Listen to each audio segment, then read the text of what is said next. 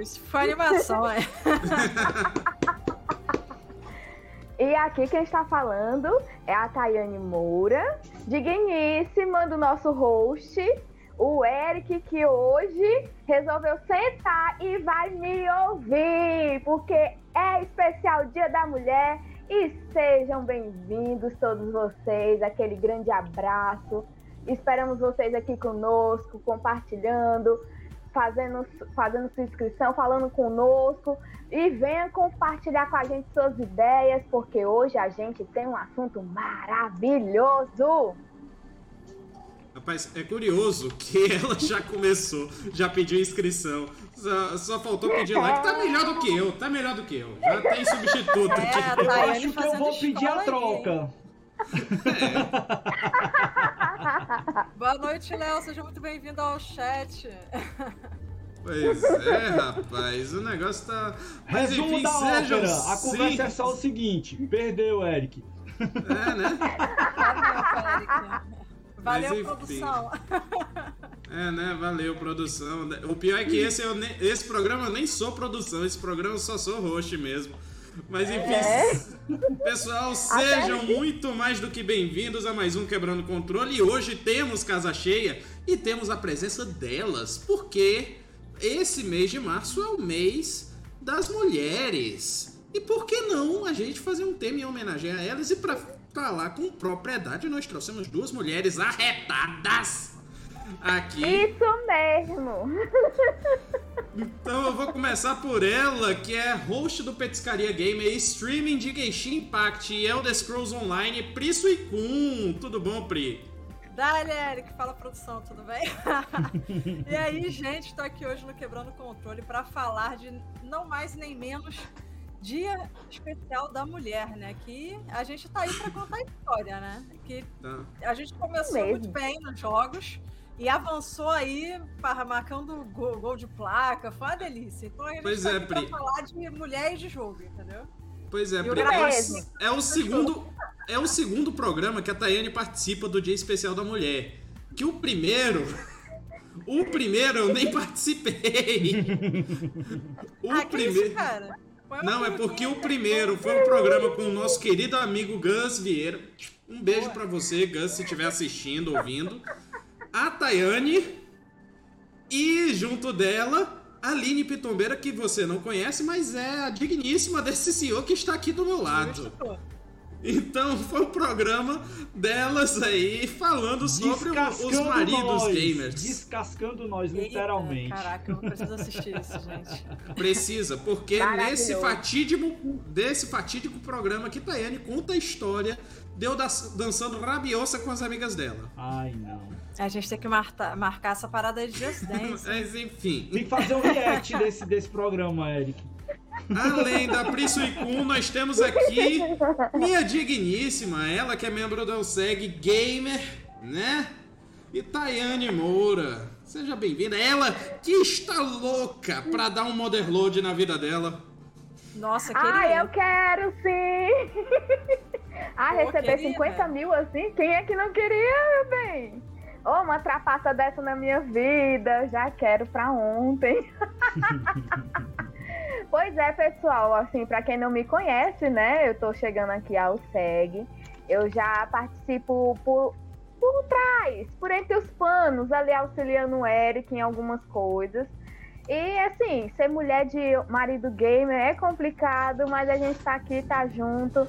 E é isso mesmo, é isso mesmo. É um hobby caro, mas a gente tá aqui pra ajudar um ao outro. E eu sou Modelode mesmo, eu sou time The Sims.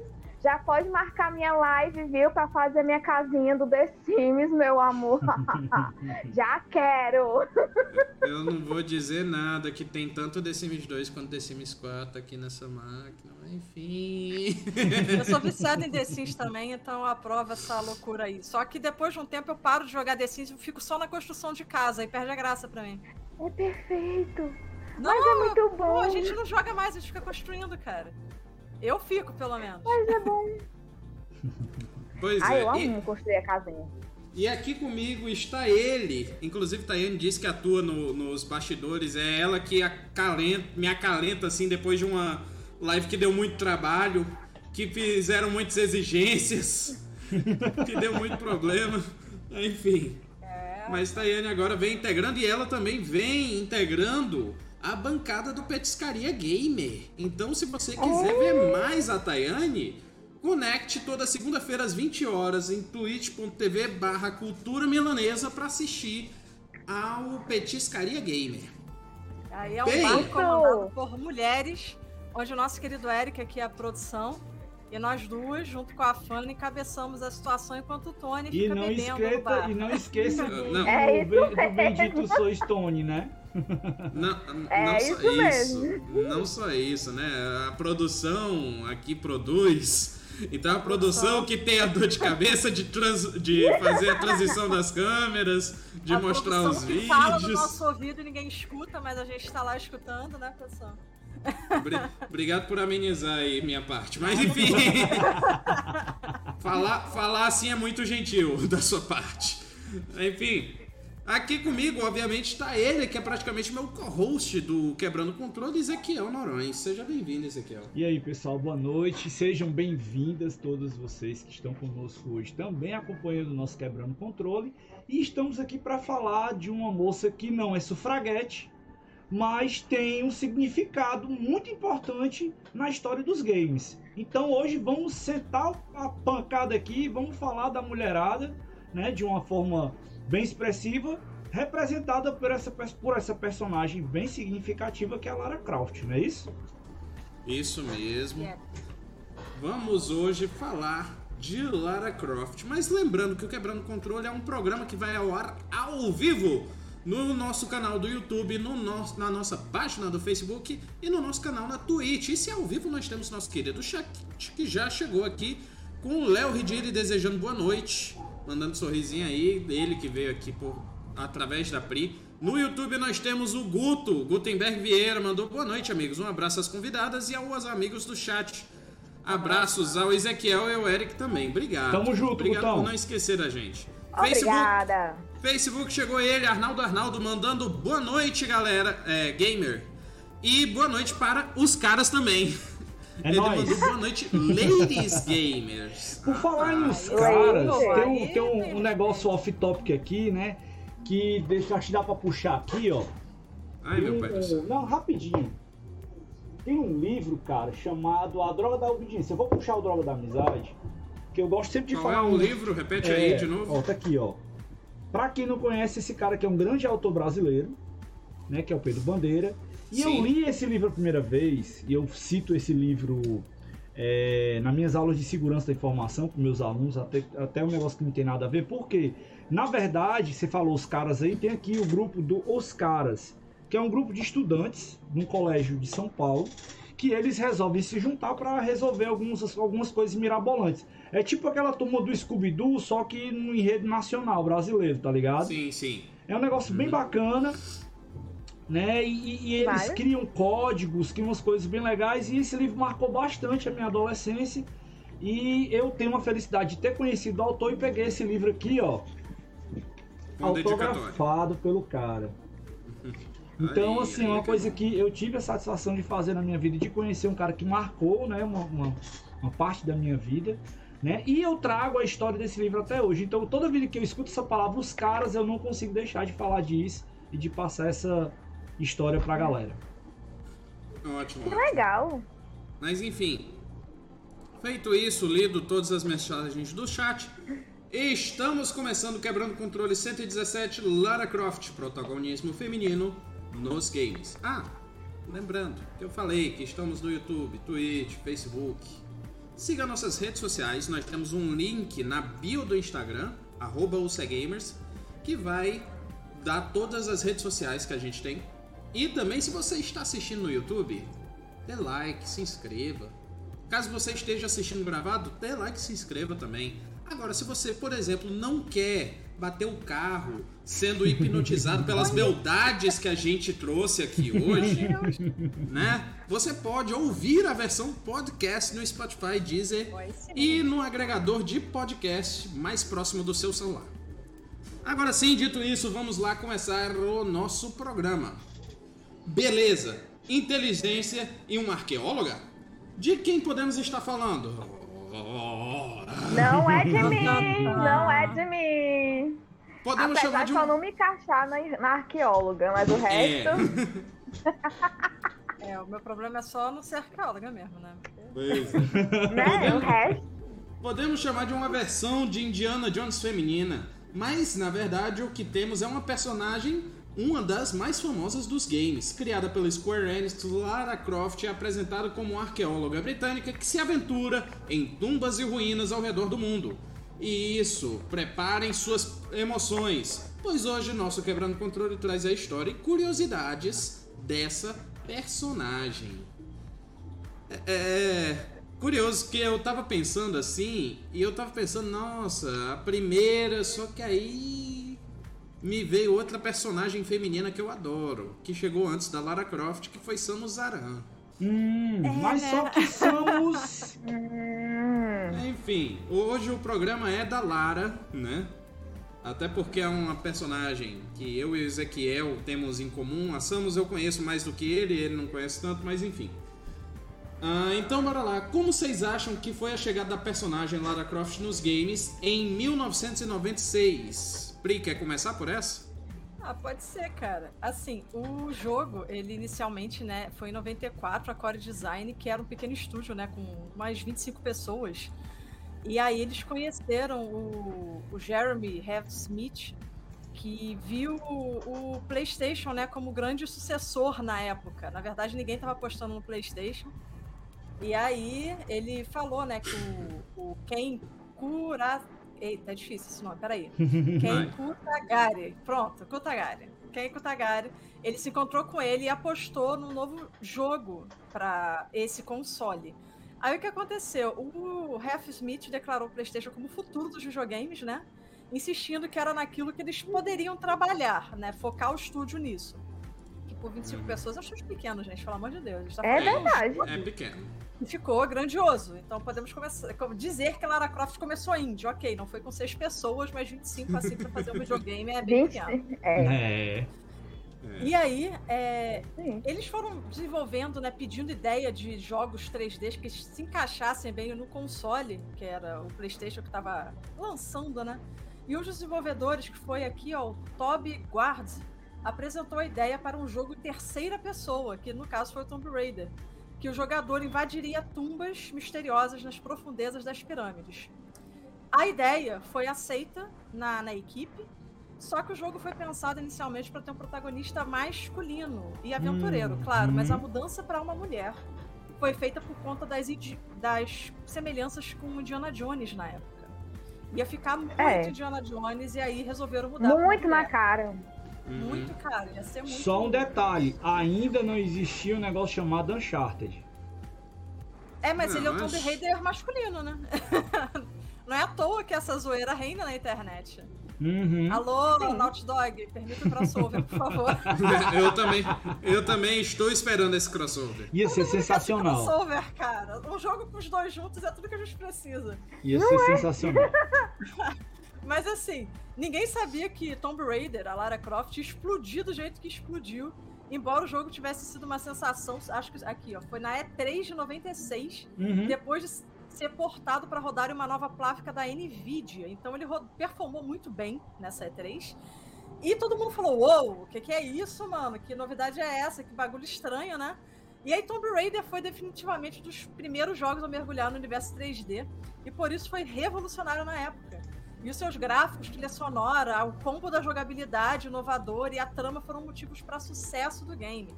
E aí o marketing deslanchou, né? Porque a Eidos explorou a cultura beat, beat pop, girl power e as revistas femininas dos anos 90. Depois que o jogo explodiu no Natal de 96, foi o Tomb Raider foi o assunto. Então deu muito o que falar.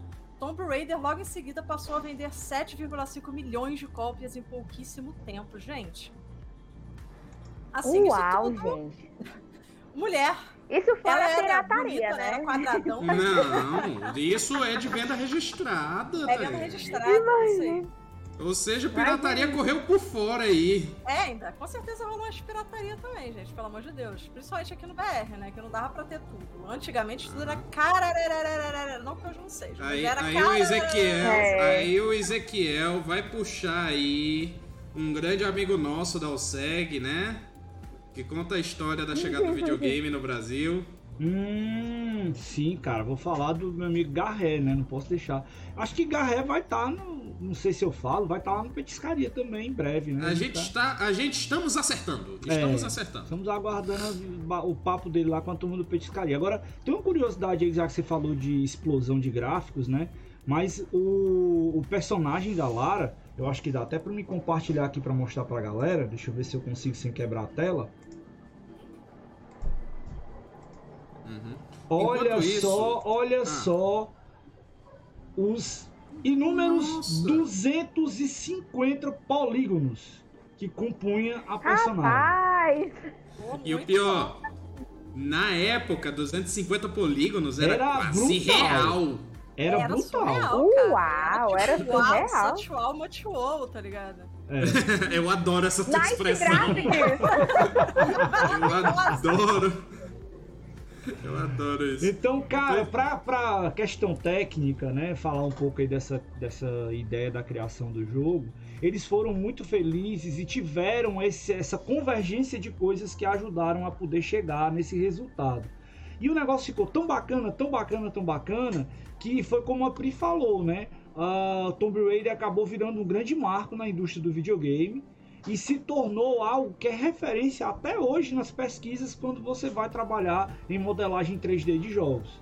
Então, é, muito do que se percebe olhando a, a, a visão aí do que a gente está tendo dessa telinha que eu estou colocando para vocês, e dá para se perceber que havia uma certa genialidade e simplicidade ao mesmo tempo, sem falar também da questão né, do aproveitamento dos gráficos que o PlayStation viria a dispor.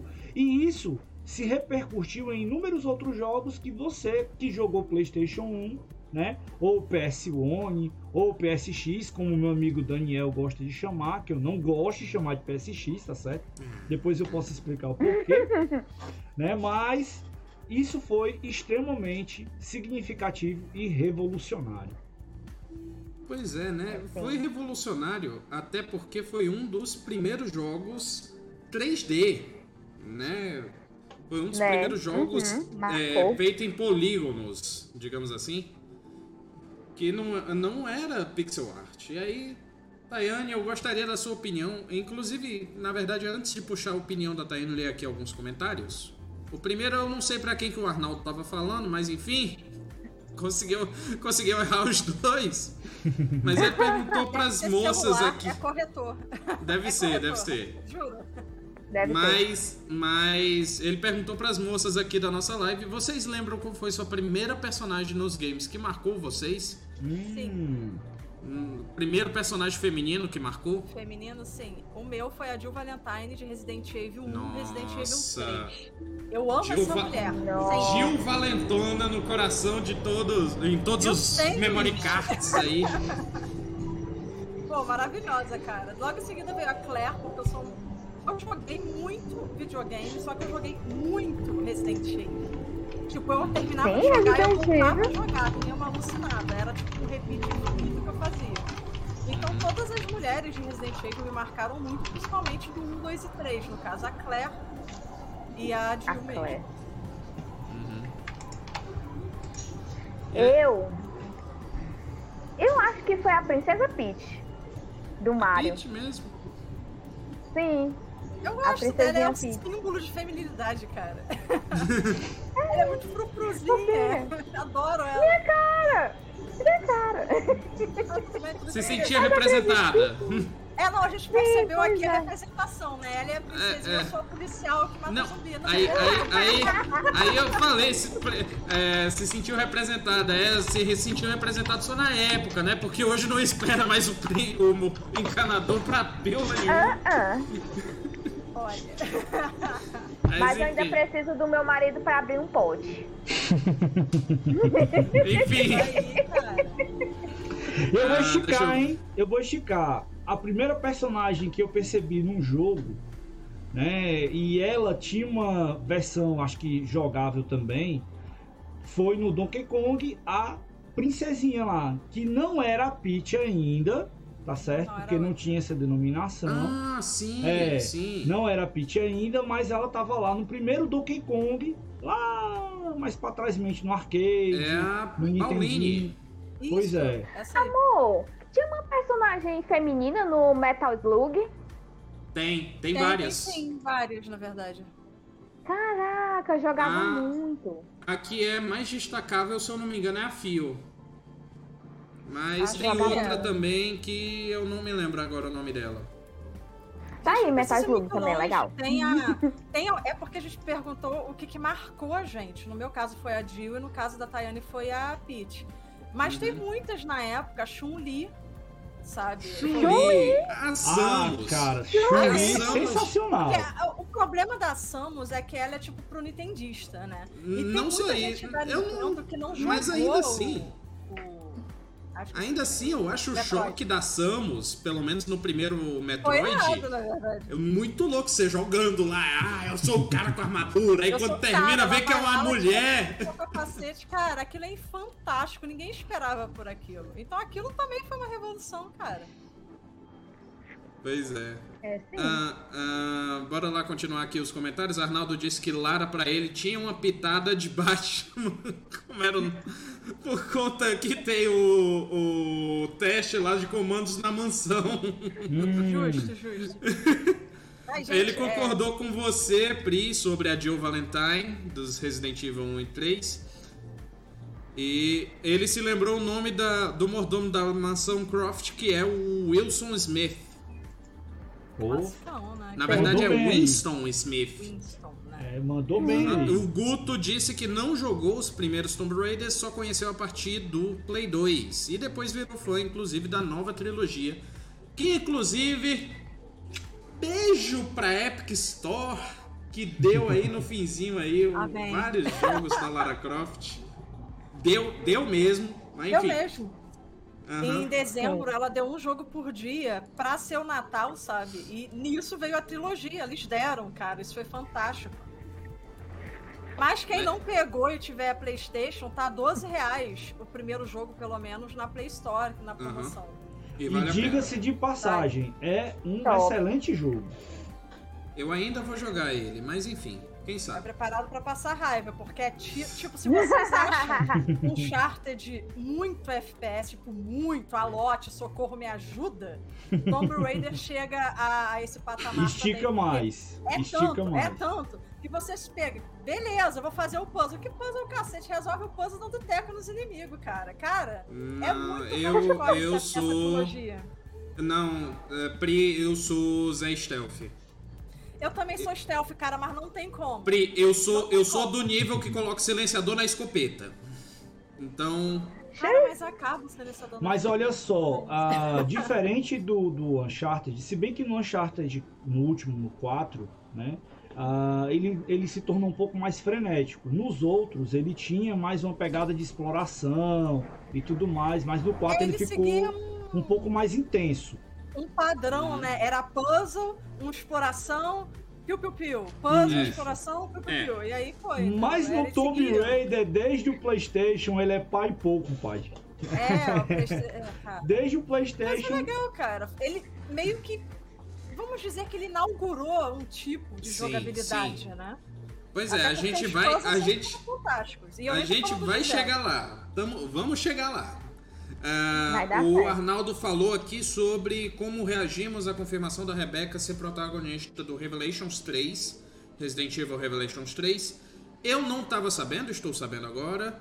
E eu não vou emitir minha reação e também não vou repassar para não prolongar muito o programa com um tema Olha a paralelo. minha cara de surpresa. É, né?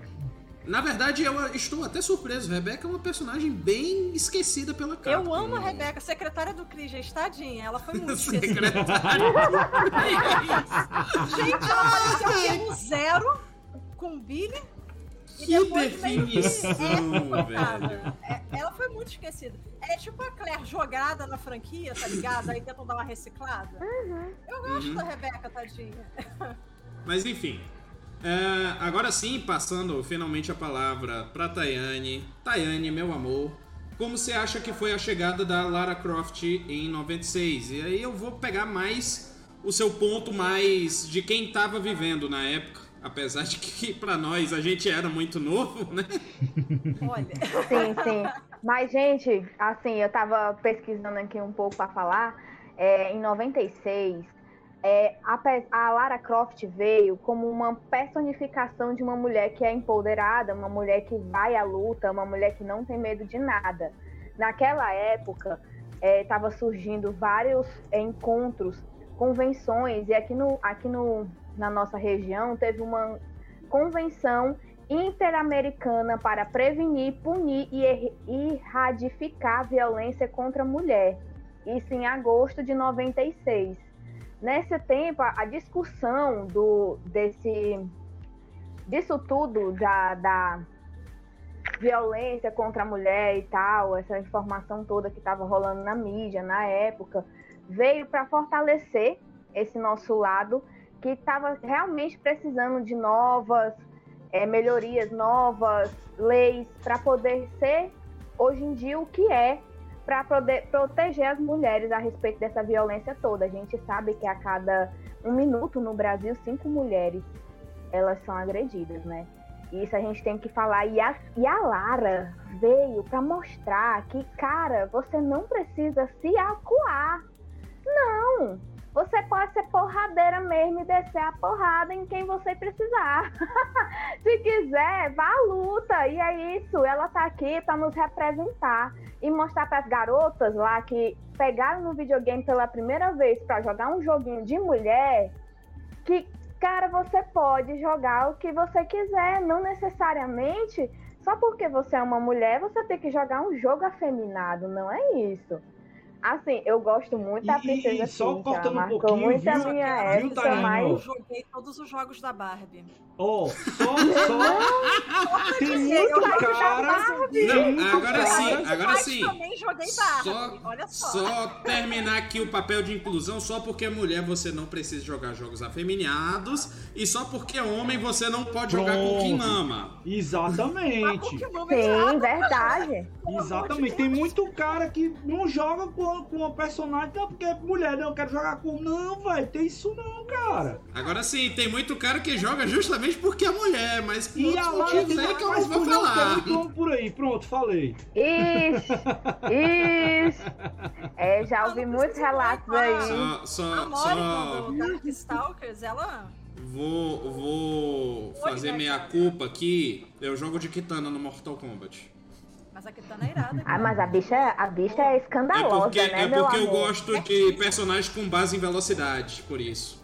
Ah, tá certo. A bicha é escandalosa. Mas sim, amor, continue. Olha aí, ela pegou até o leque. Agora ela tá perigosa. Agora e olha que eu que convivo com ela. Brá! Escandalosa. Gente, é mesmo, essa personagem é incrível do Mortal Kombat. Assim, quando eu assisti o filme, que eu, eu, eu sou mais do lado do filme e tudo, os jogos eu assistia muito, mas não jogava muito, porque eu sou horrível apertando os botões dos controles. Gente do céu. Pra que R1, L1? Eu sou Eu horrível posso nesse aproveitar, eu posso aproveitar a deixa da Thay e mandar um, um beijo e um abraço gigantesco para minha esposa Aline. Aproveitar deixar o meu registro aqui também de parabéns pelo Dia das Mulheres, né? E ela também sofre desse pequeno probleminha com botões, viu, Thay? Passou de dois botões no videogame, o bicho pega. Por isso que ela ama o Atari. Não é não. Nintendinho. Que era só quatro botão. E pra cima e pra baixo, pra um lado e pro outro, perfeito. Pra que botar R1, Na L1, verdade, D- é, na verdade, tu quis falar o SNES, amor, mas tudo bem. Que o Ah, Nintendinho é dois. Voltando Mas tudo bem. nos joguinhos de luta, pior que eu já joguei Mortal Kombat alguns. Não gosto porque é gore. Eu prefiro o Street Fighter e o Soul Calibur. Tekken. Tekken, Tekken. Cara, Soul Calibur é sensacional. Aquele lance de, de, de você Soul lutar com Calibur é as tipo meu espadas. top jogo de luta. Eu amo Soul Calibur. Soul Calibur é bom, Pois só é, que... gente. Ó, e um jogo contemporâneo do Tomb Raider é o Tekken. o Tekken também foi, pô, foi uma paulada quando ele saiu no PlayStation 1. E eu me lembro como se fosse ontem eu vendo a primeira vez esse jogo na locadora do seu Zé lá perto de casa, da casa do meu pai. Menino, cara, era demais o jogo. Era algo assim que eu olhava assim, caraca, bicho, é quase real. e é 250 polígonos. Sim, pô. Não é, não. É, né? Mas Nice enfim, termine, termine o, o raciocínio, por favor, amor. Pronto, gente, assim, para completar, a Lara, ela é um exemplo pra gente seguir, assim, nesse meu raciocínio que eu tava passando aqui pra vocês. É, não, não é fácil pra nós. Eu não tenho nem o que dizer, assim, imagine para uma mulher que não tá sendo... é, não tá sendo representada nesses dias de hoje que como eu, eu, não, eu não sou negra, gente, mas eu, eu respeito muito. Eu levanto muita bandeira. Assim, apoio bastante, ó. Tenho até os brincos para mostrar para vocês que vocês estão aqui conosco, viu? assim, eu respeito muito vocês. Queria que tivesse um jogo assim com uma protagonista negra foda que, opa, desculpa, perdão. Desculpa. Não, tudo bem. Uma protagonista Mas só Uma pra, protagonista só pra incrível. comentar, temos um jogo aí brasileiro. Exatamente. Uma personagem negra que é Dandara. Exatamente, Dandara- já A ia. Dandara é verdade! É verdade, mas vocês estão vendo a quantidade de anos que se passou pra poder colocar Não só um isso, personagem. Saiu, e saiu é agora uma um personagem PlayStation, Saiu um agora, Deathloop também, que é só personagem Ah, negro. sim. Deathloop tem também uma de Valorant, que inclusive é brasileira, é negra e Sim, sim. todas as bombas do Valorant. Inclusive, inclusive, estou sendo bombardeado por propagandas de Valorant com ela, Eu também. tocando, tocando Também. Eu estou até pensando em voltar pro Valorão pra apanhar mais uma vez e abandonar de novo. Mas enfim. Vamos, vamos fechar time, cara. Pois é, gente. É, acho que é esse mesmo meu raciocínio que eu queria passar aqui pra vocês, pra gente não esquecer também esse outro lado e o que tava passando na época, né? O que tava sendo discutido na, na nossa sociedade naquela época, que tava sendo muito levantado, sim, essa bandeira do feminismo, essa bandeira que nunca baixou, né, meu amor? E que nunca baixe, tá, meu bem? da, da proteção contra a mulher e tudo isso. Ah, eu queria falar também um pouquinho sobre essa cearense porreta que foi Maria da Penha. Rapaz, que mulher incrível, eu tava lendo sobre ela. Que mulher maravilhosa e cearense, meu amor, tá, meu bem? Muito legal, gente. Ótimo, ótimo. Bem, e pra finalizar, bora passar aqui a palavra pro homem aqui. Já foi. Que Eu me Não. meti já ah, várias É porque vezes. tu misturou aí no meio dos comentários. Foi, enfim, exatamente. Vamos lá, vamos lá. Você se aproveitou da. Você se aproveitou.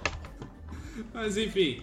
é, como foi criado o conceito da personagem? Quem quer começar por esse? Ou deixa o Ezequiel falar e depois vocês adicionam? Pode ser, manda aí, Ezequiel. Vai lá. Pode então falar, é o seguinte, Ezequiel, cara, o conceito da personagem, como a Pri já tinha mencionado, a ideia inicial era que fosse um homem.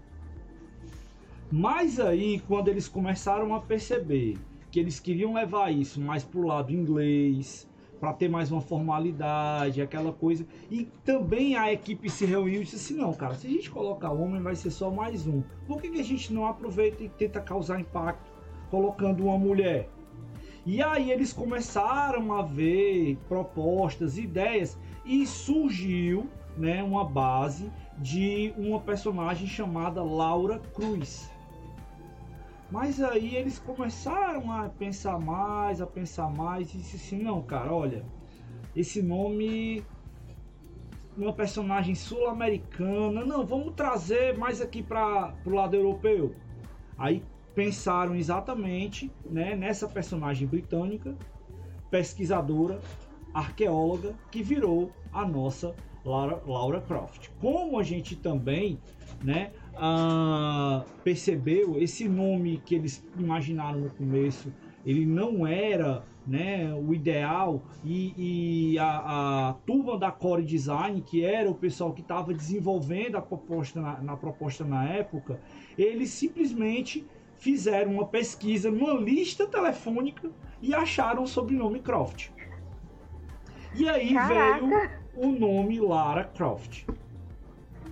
Então, a Gente, pode explicar descrição. pra né? vocês o que é lista telefônica. Ah, é verdade, cara, né? Porque hoje em dia. É, hoje em dia a gente tem o Google. Antigamente era um livrão, mais ou menos dessa largura, tamanho de, um- de uma folha A4, tá certo? Que você tinha todos os telefones das pessoas que você precisasse localizar, de loja, de residência e tudo mais, e era indexado por nome. Então você queria, pronto, você É. quer ver uma lista telefônica, assiste Exterminador do Futuro. Ele sai matando Assim. todas as. as- É Você tá sendo gentil, mas assim, não era o telefone de todas as pessoas. Não, as pessoas pagavam pagavam. pra ter seu É. telefone Exato. disponibilizado lá. Não. Não, você na verdade você comprava a linha, não era o telefone. Você comprava a linha de telefone, Sim. era uma fortuna, era o preço de um DeLorean. Sim, mas a lista telefônica você também pagava pra ter seu número nela. Sim, a lista Não, telefone era não. paga. Quando você comprava a linha, a, a empresa tinha uma concessão e você conseguia colocar o número. Sim, sim. né? Aí Agora, quando bem. você era uma empresa, você tinha que pagar, que tinha uns classificados, né? Por isso que era chamado de páginas amarelas. Sim, entendeu? sim. Então tinha os de telefones lojas uma parte, serviços. né? E tinha as páginas amarelas, que era o que a, a turma pagava para poder colocar o telefone anunciado. E era anual, tá? Todo ano atualizava essa lista de telefone. E aí vinha um cara com um carrinho cheio de livrinho para poder entregar na casa do povo antigamente. Nossa, des- desenterrou memória, cara. Eu era criança. Não, Mas vamos é, lá. Desenterrou memória. Que quer saber qual era a minha lembrança de lista telefônica? Eu tô Era com olhar medo, mas mapa. manda aí. Como é que é? Era olhar mapa. O mapa da cidade.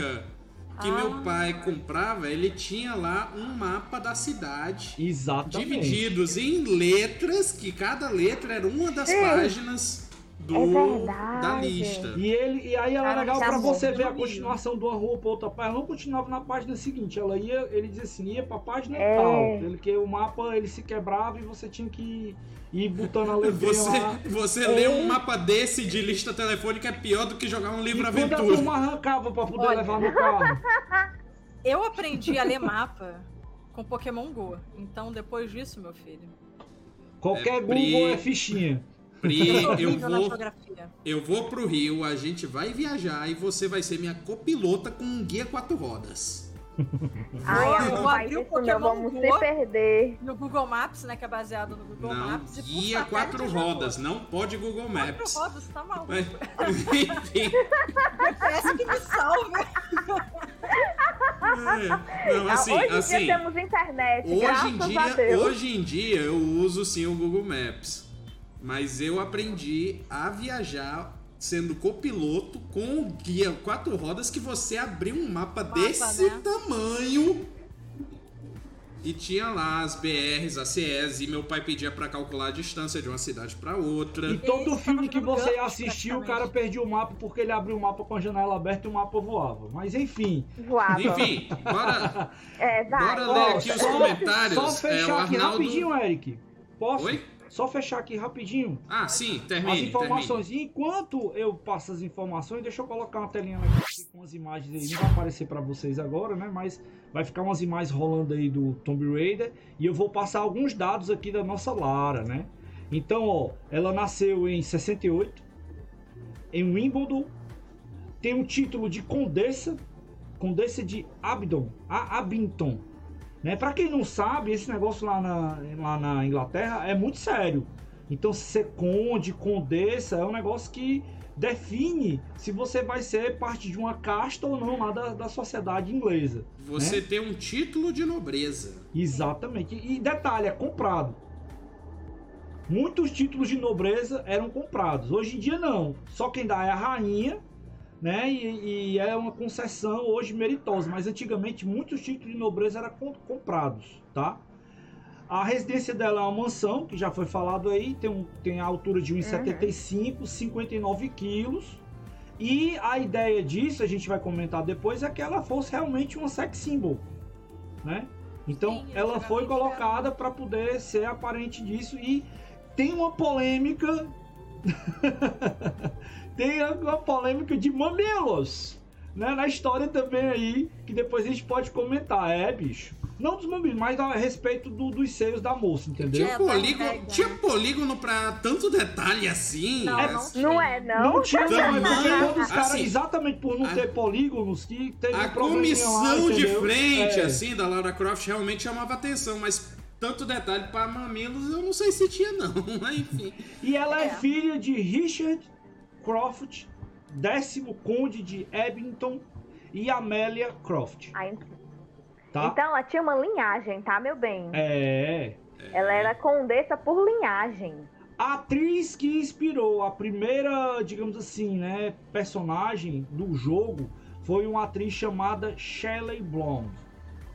Então essa atriz foi a que criou-se, né, a imagem tentaram colocar ali naqueles polígonos, tá certo, a imagem dessa dessa pessoa, né, dessa personagem baseado no que a Shelley Blonde fez, tá? Então é daí que vem mais ou menos um pouco, né, da, da dessa personagem tão conhecida que nós temos aí, a Lara Croft.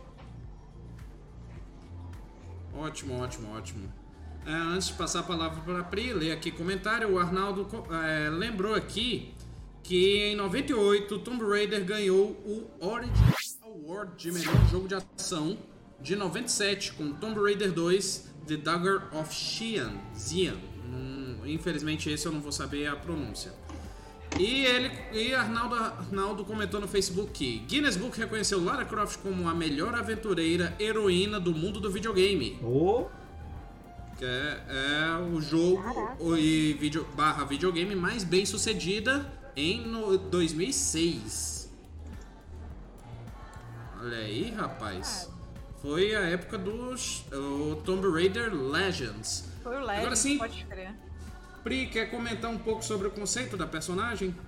Eu lembro que, bom, quando eu era criança e eu joguei Tomb Raider, eu não fazia muita ideia. Eu entendia que era um, um desenho, um gráfico cartoon, só que era 3D, então era wow, era muito revolucionário. tá saltava ligado? os olhos, né, Pri? Saltava, cara, era Uhum. muito lindo. E era, como eu tava vindo de, de Resident Evil, Metal Gear, eram jogos muito específicos, né? É, Tomb Raider tinha uma, parada, uma, pe- uma pegada de exploração e puzzle que me encantou muito na época. O que muito me incomodava e sempre me incomodou foram o tamanho dos seios dela. Porque é, a galera sexualizava muito a galera de homens, tá? Não, não são todos, alguns sexualizavam muito. Falavam que era gostosa, boazuda, piriri, papapá. E as mulheres que jogavam, eu e umas meninas que eu conhecia na época, jogavam porque era uma mulher, era um jogo diferente, era 3D, era um jogo irado. É, fazia você pensar nos puzzles, porque alguns puzzles eram bem difíceis, diga-se de passagem, de Uhum. resolver. Se você não vinha na sua revistinha da PlayStation, você não passava, porque não abemos internet. Sim. Né? Detalhe, bem. detalhe. detalhes, né? São pequenos detalhes de época, assim. E o que sempre me incomodou foram os seios, mas eu entendi depois de crescida que era uma representação da época, tanto que da época que meio que ela veio, né, um pouquinho sucessor da é de 68, na década de 50 ainda se usava espartilho, né, como o Christian Dior Sim. botava aquela silhueta assim, né? Então, pela época, ela tá bem datada. Então, ela tá datada corretamente, na verdade. Mas isso foi só quando eu estudei moda. Antes disso, pra mim, ela é uma personagem hipersexualizada. Sabe? Mas eu joguei os jogos, eu adorei os jogos, gostei de todos.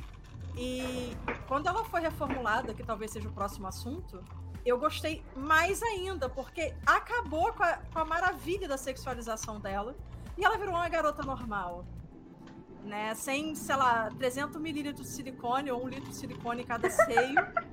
Mas ainda tem um, maromba. tem um, né? um negócio aí no meio, né? Que eles fizeram o, o jogo e logo depois vieram com o filme e botaram Angelina Jolie. Aí é brincadeira, né? Não, mas isso foi antes ainda. Na verdade, é... Tá mutado, o é. Legend já tinha sido mais ou menos reformulado, tanto que ela já tá mais normalzinha no Legend, no de 2006. É, e foi antes do reboot. Aham. E esse filme é um pouquinho antes do de 2006, se eu não me engano, que foi a Angelina Jolie, retratou, aliás, muito bem, eu assisti esse filme recentemente, eu achei ela Sim. maravilhosa. retratou muito bem a Tomb Raider antiga, que é a Lara Croft antiga. Eu acho que não tira o mérito do filme da Angelina Jolie, entendeu? Eu, eu não, acho eu não assisti esse filme completo e tenho medo de revê-lo por conta da regra dos 15 anos. Não, Ah, mas cara, ele é um filme que dá dá assistir. Se você assistir na mesma vibe de Street Fighter, você consegue. Então. Não chega Corpo de trash pedra! quanto o filme de Resident Evil, tá? Deu uma melhorada? Eu não vou falar do, eu não vou falar desse comentário do Ezequiel, que ele sabe o que, que eu penso do filme do Street Fighter. Mas enfim, Mas é muito bom, amor! É que nem o filme lá do, do, do dragão, Double Dragon. Muito Double bom! Dragon, outro, enfim. Meu Deus. Amor, já que você comentou aí, comente aí sobre o conceito da personagem também, por favor. Gente, uma curiosidade: Lara Croft esse ano completa 54 anos, meu amor. Tá no Pitel. Né, não, minha filha. Tá Como que nem uma Vera Fish na avós, tá uma vida. uva. Uma uva. Adorei, uma uva, meu Ah, amor, com lá, ela certeza. informou. Muito gata ela, velho. Muito, muito bonita. Né, não, minha filha? Toda Aproveitando hora, quem viu? tá falando de data, Perfeita. né? Então, só pra complementar o que a Pri falou aí, o primeiro jogo é de 96, o outro foi 98, Uhum. né? E o filme 2001. Então, o Legend falou que depois 2001. eles já deram uma reformulada na modelagem da personagem pra parecer um pouquinho mais normalzinha, mas ainda tinha. Ainda tinha o- a vibe Gostosa Edition, sabe? Só Gente, depois o filme que tem mais de fizeram 20 anos. Gostosa Edition. Gostei da definição. de nada. Eu tenho um vocabulário muito próprio. Uhum. Foi ela que. Opa, foi Ai, ela que gente. falou, tá? Ai, gente, ela, ela mesma era um estereótipo, né, da época. Ah, quem Exato. assistiu Friends ou outro filme, você vai ver que a, a mulher que era o estereótipo era a mulher magra, que tinha os seios grandes, que era, era empoderada, mas que, tinham, que tinha que estudar, trabalhar e fazer tudo junto ao mesmo tempo. Ela é mesmo assim um estereótipo da, da, dos anos 90. A gente pode dizer assim. Eu acho assim incrível, porque a pessoa ela mostrou um lado que a gente estava vivendo naquela época, apesar de não não curtir muito essa essa forçada de ai, a gostosa e tal, porque cara, era só um corpo todo triangular. Como assim? Era, não mas tinha os como ser seios poligonários da Madonna, né? É porque Então, assim. Não é você não, diz, pronto, Madonna, você falou diz que tudo. era o, o- um boneco poligonal, que não tinha graça. Na época tinha, Mas porque era o mais perto que a gente tinha do. Fala isso Mas aí só complementar um negócio legal que a Tayane falou, é, a, a Lara Croft é, é- era datada, com certeza, de 68. Um pouquinho antes da, da pós-moda, né? Ela tinha o visual, Sim. não do vestido e não do estilo, tá? O visual de corpo, datado pelo Christian Dior, Sim. em 1950, mas com a cabeça de Coco Chanel, que é de 1940, que também 50 logo em seguida que eles começaram a fazer os Fashion Week e coisas assim lá fora. Então, o Tomb. Raider também veio com essa data de, de moda, de modelagem, de personificação feminina. Tinha que ser feminina, como o Christian Dior propôs, Uhum. mas inteligente pra cima, pra frente e representar as mulheres como Coco Chanel. Então, é, É na história da moda, isso é bem explicado com as silhuetas. E essas silhuetas que eu tô falando é a representação da personagem mesmo. Bacana. É uma, bacana. uma um diferencial, né, gente? Aqui você encontra moda, de tudo, gente. meu filho. Aqui você encontra de tudo, de moda, empreendedorismo, tudo que você imaginar, aqui tem, meu bem, aqui tem. Pois é, assim, puxando essa conversa agora da Pri, realmente a gente percebe, né, pelo traçado dela, pelo jeito que ela é montada, que tem essa ideia desse, desse, desse formato de moda antiga, mas que silhueta, né? É essa silhueta antiga, mas que também recai certinho nesse 3D que eles estavam tentando fazer para poder impactar essa geração nova que estava surgindo, essas meninas que estavam chegando. E, gente, hoje em dia a mulher no mercado gamer é mais de 50%, meu amor. Tá? Respeite. Tamo aí com tudo. É com tudo mesmo. Por isso tem que pensar as coisas para poder representar, representar a gente cada dia mais. É claro, sim, a gente é também compra jeito. videogame, gente. É, A É. gente joga. Sim, mas- gastamos nosso dinheiro com videogame, com certeza. Ai, eu, é escutei, bom. eu escutei a turma falando aí, ah, de mulher jogando videogame. Eu escutei uma frase ontem, né? Bem, bem pontual sobre isso, inclusive, que é o seguinte: metade, mais aliás, mais da metade da, da população do mundo são mulheres. E o restante são filhos delas. Então, não, não tem o que fazer. Não tem o que fazer. É mais, É do que, é mais do que justo, né? As mulheres terem cada vez mais seu espaço, principalmente no universo dos jogos. É verdade, é verdade. Uhum. Ótimo, ótimo. Bem, ah, acho que agora só falta o Ezequiel comentar.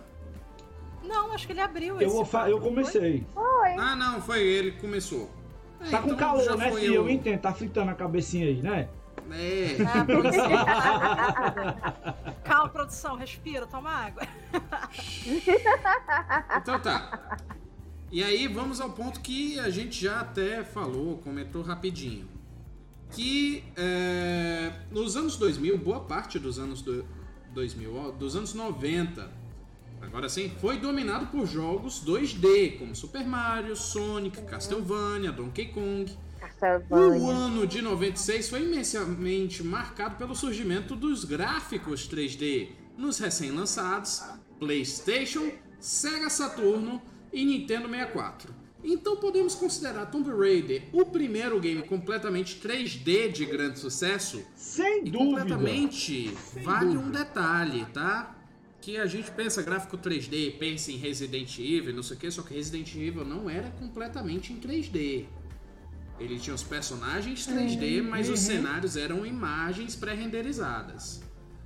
Hum, o primeiro verdade, Resident. Eles vinham, na verdade, falando tecnicamente, né, Eric, de sprites, né? Eles pegavam a imagem, Sim. batiam tipo Sprites, umas sim. fotinhas e colocavam aquela sequência dos sprites ali pra poder fazer animação. E assim Sim. foi feito Donkey Kong, assim foi feito Mortal Kombat, assim foi feito É, só que aí o, jogo. o Resident Evil trazia uma interação entre o fundo, que era uma imagem 2D, e o personagem, que era um modelo 3D. Agora, mas Tomb Raider, até o cenário, Tomb Raider, até o cenário era é, modelado em polígono. Bem, ah, a gente pode considerar Tomb Raider o primeiro game completamente 3D de grande sucesso? Vai lá, Pri. Cara, eu acredito que sim, porque ele foi uma grande explosão na mídia, na mídia, revistas de moda, inclusive. A L Oficial lançou isso lá fora. Hum, A L Oficial lá fora é como se fosse. Ah, não é exatamente a revista Caras que é de fofoca aqui, mas é uma revista de grande empreendedorismo de moda. Então, é, quando foi estampado isso, foi a, a primeira que foi foi Tomb Raider. Muitos anos depois foi Samus Aran, né, do Metroid, do Nintendo. Então, são várias sequências que mostram que Tomb Raider foi um baita sucesso na época e era a representação completa da Grill Power do, dos Uhum. anos de 90, né? Eu acho que, pra mim, foi, sabe? Embora não tenha jogado é, tanto na época, eu joguei o jogo, zerei e fui pro outro. Quem me prendeu mais foi realmente Resident Evil, mais pela Jill Valentine, que eu fiquei apaixonado por ela. Não entendo porque as pessoas jogam com o Chris, entendeu? O Chris é um cara chato, o Leon também, não quero saber do Leon, menos do 4. O Leon é importante no 4. é. Não, é, o Chris, eu tenho meus comentários a Eu ele gosto no do Chris 1. depois, mas antes eu nem ligava pra ele, sabe? Pois é. Enfim, ah, é, o Arnaldo fez vários comentários aqui na Twitch. Perguntou, vamos falar de sexualidade? Achei uma coisa interessante agorinha. Um dos seus seguidores revelou que originalmente o plano era revelar que a heroína era homo ou bissexual. No Twitter, a também escritora Gayle Simone disse que ao jogar o primeiro game do reboot não sentiu que Lara teve a atração tão grande pela personagem. É, isso foi a San Nishimura que falou em julho de 2020. Aí Assim, per- Ele perguntou se. é, E se colocarem isso nos próximos games? Eu espero que não coloquem, sabe? Porque há um pré é, determinante que se a personagem é forte, invocada, perfeita e empoderada, logo ela é bissexual ou lésbica. Então, tipo, a- já corta a feminidade É. da pessoa aí. Não é que Verdade, pessoas lésbicas e bissexuais não sejam femininas. Não, é porque tem pessoas hétero que são, que são assim, sabe? Não necessariamente femininas, mas fortes e lutam pelo que acreditam. E vão lá explorar montanhas, como tem alpinistas que eu conheço, meninas, sabe? E eu. Essa parada de querer tudo virar é, esse negócio de ah, é transgênero, ah, é gay, ah, é bi, é lésbica. Cara, isso, ok, agrega muito valor pra galera que não estava agregada naquele momento, mas Sim. também corta o resto da galera que é jogador. Sabe? Eu acho que, por exemplo, isso também teve uma treta sinistra com a Elsa de Frozen da Disney. Ah, ela é uma princesa sozinha. lembro. Logo, ela tem que ser lésbica. Não, cara, você não precisa ter um homem pra ser feliz. Você pode ser só você mesma. E não precisa também ter uma Não precisa feliz. ter um homem ou uma mulher, né? Exato, É. você não precisa ter um, outro, um príncipe encantado ou uma princesa encantada pra você ser feliz. Você pode só viver com a sua irmã, que era o que a Elsa queria, e viver fazendo parte da família.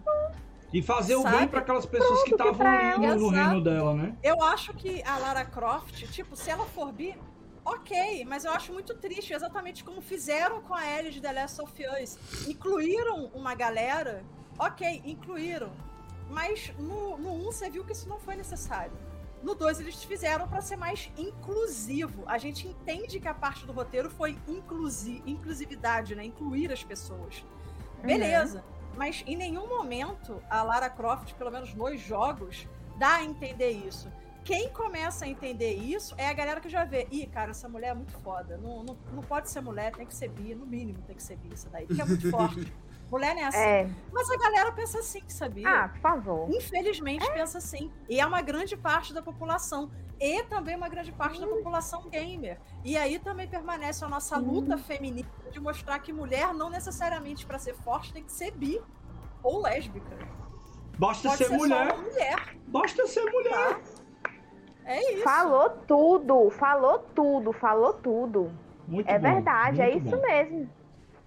Isso mesmo, Pri. A representatividade é necessária, sim, é sim. Mas a gente não é só isso, cara. Não coloque numa mulher que tem poder, que consegue fazer as coisas, pro, pra ser só. pra poder ser só uma- um objeto de uso. Não, não é assim, não. Uhum. Nós temos poder e a gente vai, a gente consegue os nossos objetivos. Entende? É, é isso mesmo, é nesse, nesse sentido mesmo. Concordo com você em todos os graus. Meu Deus do céu. Não, é, é assim, se ela for é, em algum momento na HQ, se for. é, é- não é crossover, se for afirmado isso, beleza, não vai mudar nada que eu sinto pela personagem. Eu só vou achar que, pô, perder. A gente, que é só hétero normal, cis, né, vamos dizer assim, perdeu a representa- representa- representatividade que a Lara tinha. Entendeu? Pra mim, pelo menos. Mas Pra mim, no momento, tanto faz, sabe? Eu só acho que ela nunca deu a entender isso, assim como a Elsa de Frozen também nunca deu a entender bulhufas do que a galera falou, entendeu? É só isso. Não é não. Deixa eu só fazer um você, parêntese rapidinho aqui para mandar um abraço pro meu grande amigo Cláudio Takiuchi, que tá assistindo a gente aí no Facebook. Pra quem não conhece, o Cláudio é um cara que é sensacional no cenário de Pokémon aqui no estado do Ceará, tanto do Pokémon digital quanto no Pokémon Card. Então deixar o meu registro aqui e espero que as coisas estejam acontecendo pra gente em breve, se Deus quiser, retomar nossas ideias aí de trazer o cenário de Pokémon à tona de novo nos nossos eventos aí, como a gente já teve a oportunidade de fazer algumas vezes. Um grande abraço, meu amigo.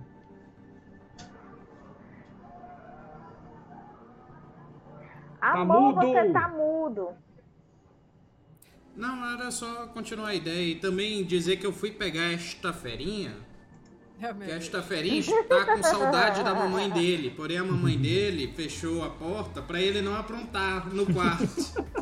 É, né? É a sua mãe é estrela aqui, meu filho. Aguenta aí com o Paps. Segura um pouquinho. É isso mesmo. Mas enfim, ah, todo mundo já comentou? Ou não? É, a gente tava comentando o, literalmente o comentário Ah, do sim, Arnaldo. sim, sim. Do Arnaldo, do Arnaldo. É, sim. sim, Mas Ezequiel ainda não falou sobre seu. Ele, na verdade, ele se intrometeu respondendo a pergunta da pauta, dizendo que sim, Tomb Raider foi o primeiro jogo completamente 3D de sucesso.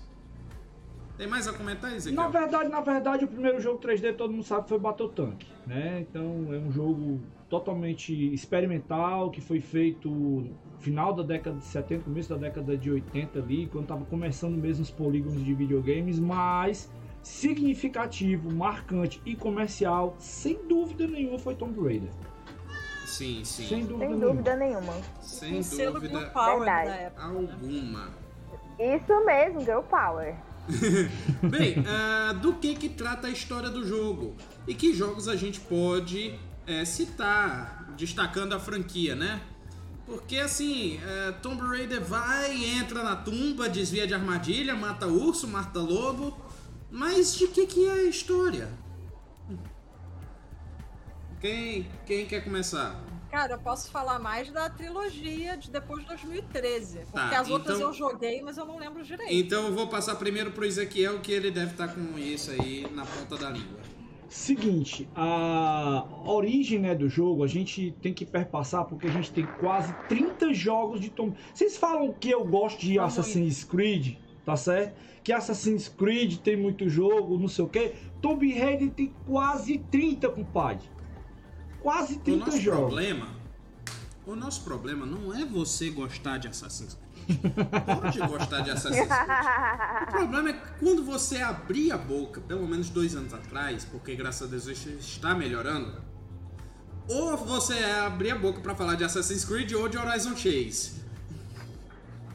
Mas enfim, continue aí sobre a história Papai de Tomb foi Raider. homenageado no, no Instagram do Horizon Chase, por sinal. Muito obrigado, viu? Deixar aqui um abraço pra turma lá da Aquiles, que Um reconheceu abraço que eu sou fã nossos amigos jogo. da Aquiris, estou ansiosíssimo pelas novidades. Então, ah, é o seguinte, a história, ela perpassa no começo ali, dentro da mansão Croft, em que você vai se ambientar com os movimentos do personagem. Então, como era uma coisa diferente e nova, eles quiseram colocar ali você dentro da mansão se mexendo.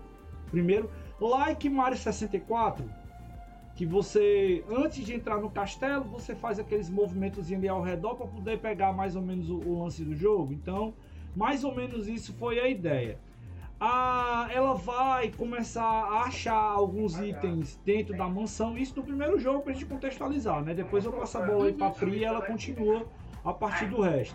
Então, ah, a Lara é um aristocrata, é uma, é uma pessoa que faz parte, né, do, do, do digamos assim, das pessoas, da É do alto nobreza. escalão da É. aristocracia da época. Pô, Exatamente. dinheiro, E- e- pra...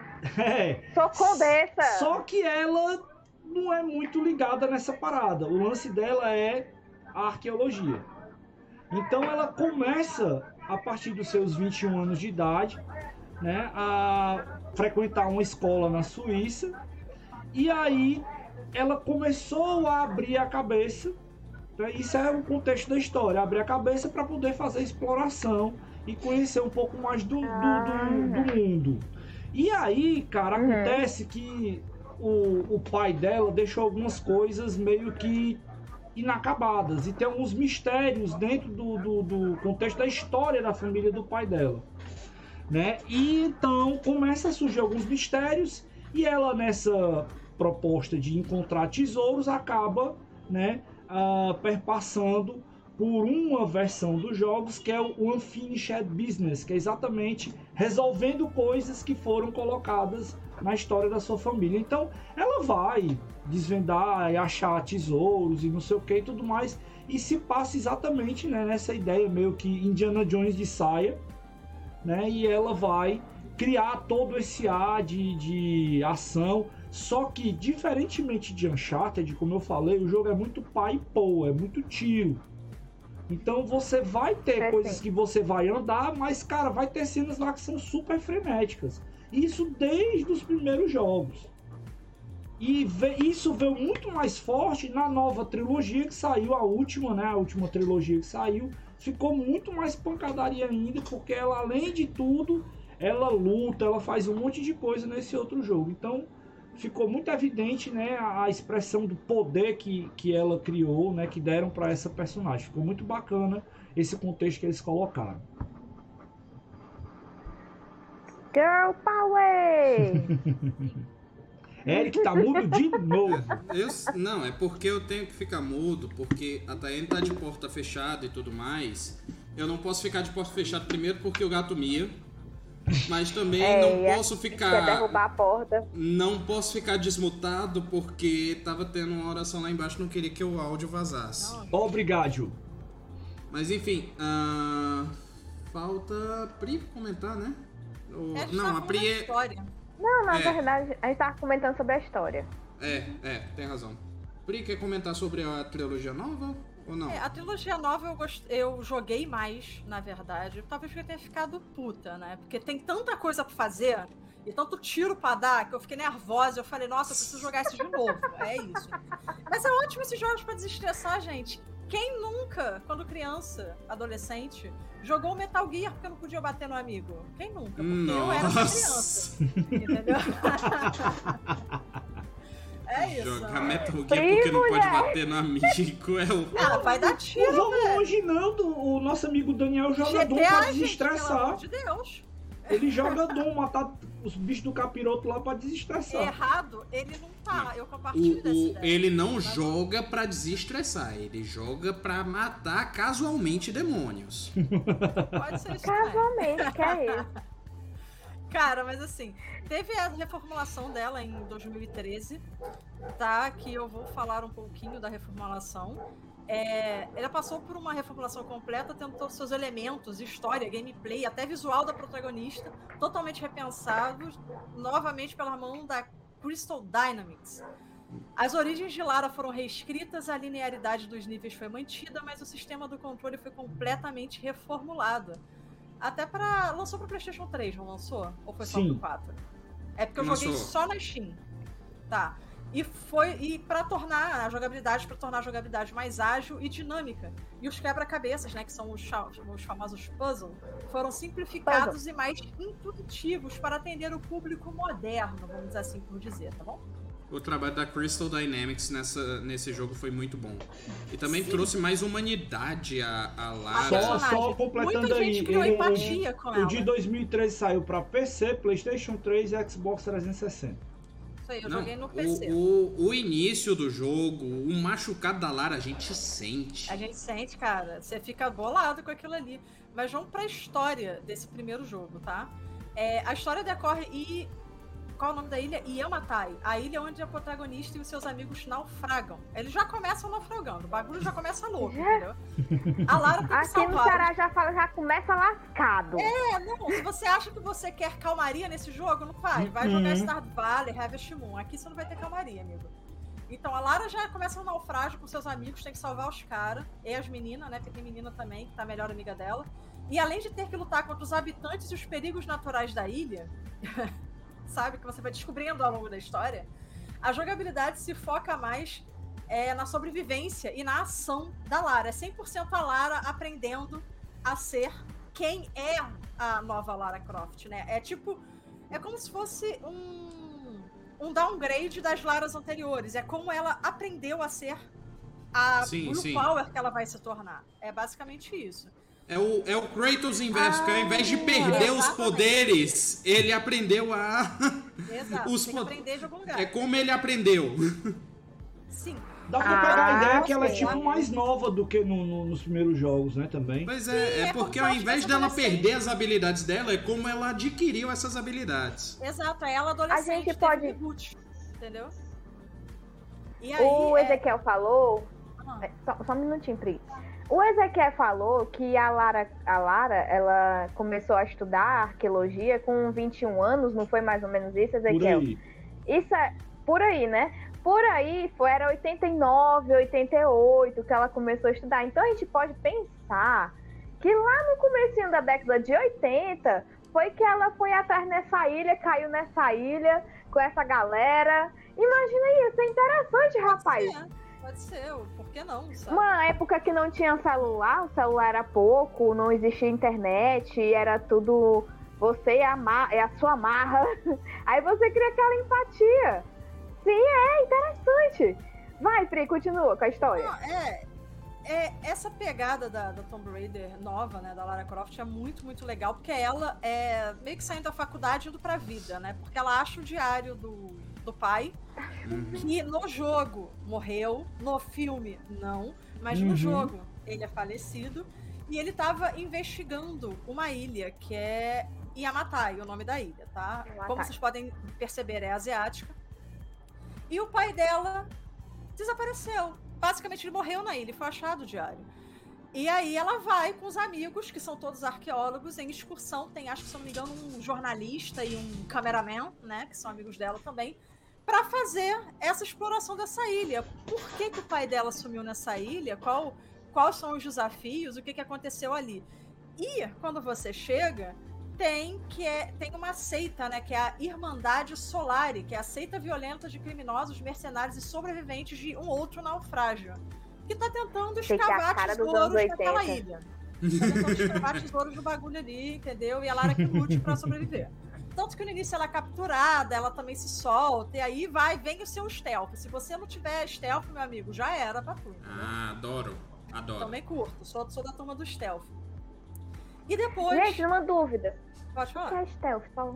É stealth são é... mecânicas de você se esconder, passar escondido. Isso, você passa escondido ah, e tá, não necessariamente o inimigo precisa saber que você tá ali. Tipo, o inimigo passa, você passa por eles assim, escondidinho e não tem combate. É a mecânica stealth. Você entendi. evita o combate.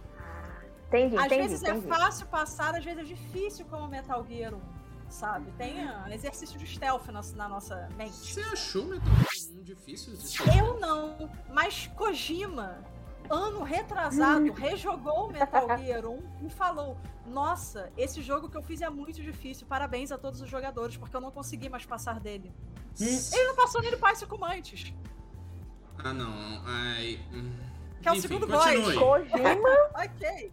Continue. Vamos lá. E depois ela percebe que. Percebe não. Essa, a melhor amiga dela é sequestrada, tá? Porque ela se parece com a Rimiko. É a Rimiko? É isso aí. Baseado. Essa irmandade que tem na ilha, ela criou a própria sociedade baseada na adoração de Rimiko, que é uma deusa que eles encontraram na ilha. E estavam tentando encontrar tesouros que remetessem a Rimiko. Só que a melhor amiga Olha da Lara foi sequestrada por ser oriental e talvez ter descendência com a Rimiko. E aí começa a história do porquê e como o pai dela morreu. E, caraca, sequestraram a minha amiga porque ela é oriental? Como assim? E aí descobre-se que ela realmente tem uma descendência, tipo, muito socorro tatatataravó da Rimiko.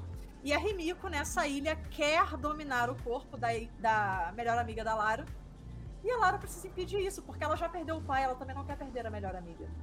E, meu amigo, a partir daí, você esquece os mercenários que estão na ilha. Porque aparece de uma estumba uns caras pra tu enfrentar que, meu amigo. Tu tá falando, eu tô me lembrando de um negócio aqui agora. Cara, começa assim, você dá tiro assim por segundo, tá ligado? Por milissegundo e é você é, soltando os paraquedas, sol... e com uma pistola na mão e com paraquedas na outra, tá ligado? O bagulho é muito louco. É uma Rambo. É uma é, Rambo. É, é, quase um Rambo nessa parte, porque foi enlouquecedor. Talvez tenha inspirado o Days Gone, mas tudo bem. é, é que Days Gone eu considero The Last of Us com o mundo aberto. Pior, o pior é que tô falando aí, tá dando tanta vontade de jogar, eu tô quase baixando. Pode jogar de novo, pois é, cara. Eu tô, eu tô quase baixando pra gravar e, e, e, fazer vídeo disso. Não, é sensacional a história. Os caras é fizeram um negócio muito bacana. No final, eu não vou falar como acontece pra ficar a curiosidade aí. Joguem, o jogo é muito bom, tá? É, e no final, é, é uma loucura. E mostra como a Lara, de uma adolescente ranzina que acabou de sair da faculdade, se torna um mulherão da porra pra salvar a melhor amiga dela, salvar os amigos dela do naufrágio e vazar daquela ilha amaldiçoada. Sabe? E, tipo, essa evolução Caraca. do primeiro é maravilhoso. Aí, essa evolução continua no segundo. E no terceiro, ela já tá tão, tão foda. Ela tá tão incrível como mulher que você tá esperando o quarto até. Gente, eu vou esperar o quarto jogo assim pra. Pior é que a Ansiosa. gente ficou na expectativa porque saiu o, o terceiro jogo, veio o Sim. último filme e ninguém viu, É, né? esperar, Muita né, gente cara? tava com a expectativa de ter pandemia, saído né? junto com o filme, mas não rolou, né? Vamos ver se a Square É, retoma essa porque ideia na aí. verdade o filme é um reboot da história do primeiro jogo, do Tomb Raider de Lá do- 2013. Isso. Exato, não tem o 2 e nem o 3, é só o reboot. Tanto que o jogo depois alavancou venda também por causa desse filme. Uhum. Apesar da Uhum. história lembrar, Uhum. tem a Rimiko, tem o pai que tá vivo, na verdade. Tem, não tem a melhor amiga da Lara nesse. Então perde a melhor. A, a- o protagonismo do filme fica da Lara querendo saber o que aconteceu com o pai. É Exato. diferente do jogo. Sabe? Sim. Exato. Caraca, quanta informação. Tem muita Isso coisa. É, muita-. É muita coisa. Mas enfim. Gente, e pensar, e pensar que ela pode ter parado nessa ilha lá no, no meados dos anos 80, por ali. Cara, tem tudo a ver, porque naquela época tava explodindo o Rambo, tava explodindo essa, essa vibe de, de ir pra uma ilha e, e nessa ilha aconteceu alguma coisa, qua- quase um Lost na vida, e é papapá, ppp. É. Cara, muito interessante. O pessoal conseguiu ar- é, colocar esse jogo numa ambientação que ficou muito massa. Eu até eu tô com vontade de jogar e olha que eu nem sei mexer nesses controles, mas até eu tenho vontade de jogar, ó. Tô com vontade. mas mas pode assim- baixar, que eu, pelo menos eu faço os comentários. Ótimo, O ótimo. Tomb Raider, eu acho que é Vamos- um FPSzão, né? Porque tem tiro. Gente, tem tanto tiro quanto CS aquele negócio, pelo amor de Deus. Não, tem, Então, óbvio. ele é um jogo. Nos últimos, masculino. principalmente. Nos últimos, principalmente. Nos últimos, principalmente, né? É, mas ele é um jogo dito, entre muitas aspas, masculinos, porque a gente tem várias mulheres aí arrebentando no CS, Tomb Raider e etc. Porque, por exemplo, Tomb Raider é um jogo maravilhoso. E Sim. muitas mulheres jogaram porque tem a Lara, cara. E gostaram do, do jogo. E tá bom, sabe? Tá, tá ótimo. Uhum. Ótimo. Sim, massa. E tome referência nesse mundo, amiga. Agora a gente tem que jogar de novo pra pegar as referências, pra comentar sobre as referências do jogo. Pra ver se a gente consegue pegar outra referência de outro filme, outra coisa assim, pra gente juntar e fazer um compilado de referências. Uhum. Mas enfim, ah, e aí vamos entrar num ponto que é sobre a questão de colocar uma personagem feminina como protagonista e a sensualidade. Como foi isso e hoje o que podemos pensar sobre esse aspecto dos games? Esse eu gostaria de puxar primeiro a Tayane. Sexualidade, não é, gente? Não dá pra ser. Dá, né? Dá pra ser mulher sem ser sexy, mas a mulher tem aquele jeitinho dela, né? Então, assim, ela é uma personagem puxada num estereótipo de uma época onde a mulher, ela tinha o jeitinho dela, né? Ela tinha o jeitinho sexy de ser. Então, fizeram ela, essa, essa, a Lara Croft, como esse estereótipo. É datado? É datado. Mas tá chegando, olha, a gente tá falando do novo, e o novo mostra ela uma mulher totalmente diferente, que ela tá crescendo, evoluindo, de, de acordo a cada jogo que foi saindo, ela foi evoluindo. Então, ela tem a sexualidade, ela demonstra a sexualidade, era uma coisa datada da época, mas agora tá mudando e tá ficando diferente. Também a mulher tá se descobrindo também diferente, não, não usando da sexualidade para conseguir todos a- os interesses dela, mas usando também da sua inteligência, de todo o seu ser, que é a gente e a gente está se descobrindo a cada dia e é muito interessante. Ela tá vindo construindo junto conosco. E essa nova essa nova geração que está chegando agora também está descobrindo a Lara com gente, como a gente. A Lara que era que é uma mulher zona e tá aí empoderada e ajudando a empoderar novas garotas que tá chegando aí nessa nova geração que tá surgindo.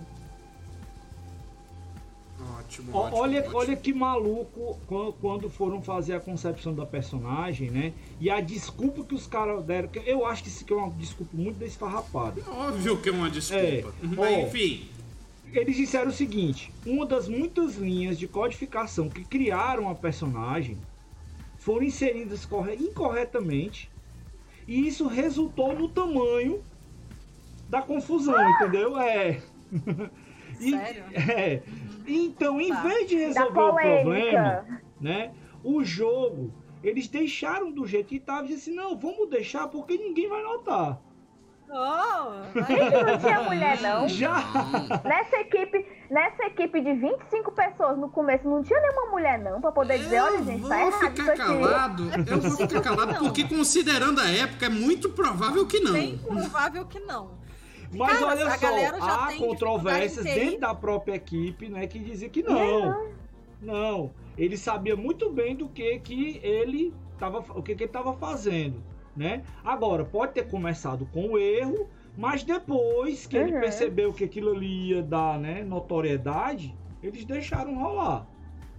Então, É pegando essa linha que você falou, é, é capaz de eles terem deixado mesmo, porque na verdade Tomb Raider era um jogo para homens. isso. E nada mais justo Era um jogo para homens que ia ter um personagem masculino. Na época, exatamente, uma mulher gostosa e boazuda com uns peitão. Sim. Sabe? O que eles não esperavam é que, eras, que as garotas iam amar a personagem e jogar o jogo alucinadamente. Isso é o que eles não esperavam. E aí eles deram um tiro e acertaram o outro, tá ligado? E que foi um bom acerto, né? Foi um erro que gerou um bom acerto. E em 2013, quando eles reformularam, eles acertaram mais ainda. Porque não tem como uma adolescente ser aquele padrão Tomb Raider antigo, por exemplo. E aí Sim, que não teve dá. a inclusão das meninas. Entendeu? Eu acho que foi um, um erro que foi um acerto depois. É, gente, é o que faz falta de não ter uma mulher na equipe, né? Faz falta, botem mais mulheres época na equipe. Era impensável. Impensável. Tanto, é, eu tava falando isso é, agora há pouco no Facebook. Na época, eu não podia jogar CS. Eu saía escondido de casa pra jogar CS. Era impensável uma mulher na Lan House com os amigos jogando CS. É verdade. Imagina E imagina na locadora, Hã? na época da locadora. Na, Eu na eu época da É, locadora, você eu não- jogava jogos. Eu zerei Sonic. Mas Entendeu? olha só, Mario. eu digo assim. é, Eu tinha muita vergonha década de ir de pra jogar na 90, locadora. Década de 90 na locadora, eu dificilmente, dificilmente via uma menina na locadora. Sim, era difícil. Não, era difícil. Era bem difícil. Uhum. Eu era a única na minha região, gente, pelo amor de Deus. E eu moro no Rio de Janeiro. Sempre morei no Rio de Janeiro. Sabe? É, Na, sempre- na É. minha região, assim, a minha, a minha experiência com jogos sempre foi muito, ah, é coisa de menino, você não pode. E eu criava os bloqueios na minha cabeça. Tanto é que para jogar jogo, eu ia com meu irmão, fingindo que eu tava só acompanhando o meu irmão. Uhum. Mas não, na verdade eu adorava, achava aquilo ali fantástico. Cara, você mexe dois botãozinhos e o teu bonequinho se mexe na tela. E é perfeito. Eu achava isso incrível. Tanto é que quando meus, meus primos e meu irmão entrou na, nessa era de é, Perfect World, de jogo de, de formar, formar os personagens para poder. MMO. É, MMO, isso, pronto. Cara, que eles me apresentaram Ragnarok. Eu ia falar isso. O Eu Ragnarok foi um fiquei marco vidrada. Eu queria matar Poring o tempo todo. Era, aquilo ali era a minha vida. Eu, gente, não tem coisa melhor. Negócio de fórum de internet, negócio de, de ficar no Orkut, mandando scrap pros outros. Não, eu queria matar você participava. Poring. Eu queria matar Poring. Bem muitos Poring, um monte. E isso, eu ficava naquela coisa na cabeça, gente, eu tô, eu tô, eu tô jogando videogame. É, e não, não pode, mulher não pode jogar videogame. E me travava. Muitas das vezes eu, eu ia pra Lan House pra poder entrar no Orkut, ficar no YouTube, fazendo outras coisas ao invés de jogar. Aí o menino me via ali. Medal E aí fala, vem. também. Vem, vem jogar também. É, gente. Cara, é, mas é, assim, é. você deve ter sido também, Tayane, porque você é da mesma época, mais ou Uhum. menos, que eu. Eu fui excluída por todas as garotas, de todas as séries, É de todas as desse, escolas. Eu era incluída pelos meninos, pelos gamers. Os entendeu? pelos meninos, gamers e, isso. e pelos otaku, né? Porque a gente sempre curtiu anime. Só que Ai. eu fui excluída de tudo, sabe? Todo mundo achava, era um estereotipo, todo mundo achava que eu era lésbica, que eu pegava mulher e pedia Sim. pau, que eu só andava com Nossa. homem, eu só andava com skatista. Sim. E eu jogava é, CS na Lan House. Gente, assim, eu tive uma adolescência barra infância bem perturbada, porque na verdade eu amo Barbie. eu tenho uma coleção de Barbie que vocês não conseguem ver, eu tenho uma coleção imensa de Barbie. Eu sempre amei Barbie Ai, e mesmo e quero. brinquei de carrinho também, sabe? Eu sou viciada em carros. E, no geral, em jogos de carro. Amava Uhum. Daytona USA. Não sei se vocês conhecem. esse jogo. Nossa, Daytona Amava USA. amava esse jogo. Só que eu sempre fui excluída. Daytona, Daytona, assim, a gente só começa.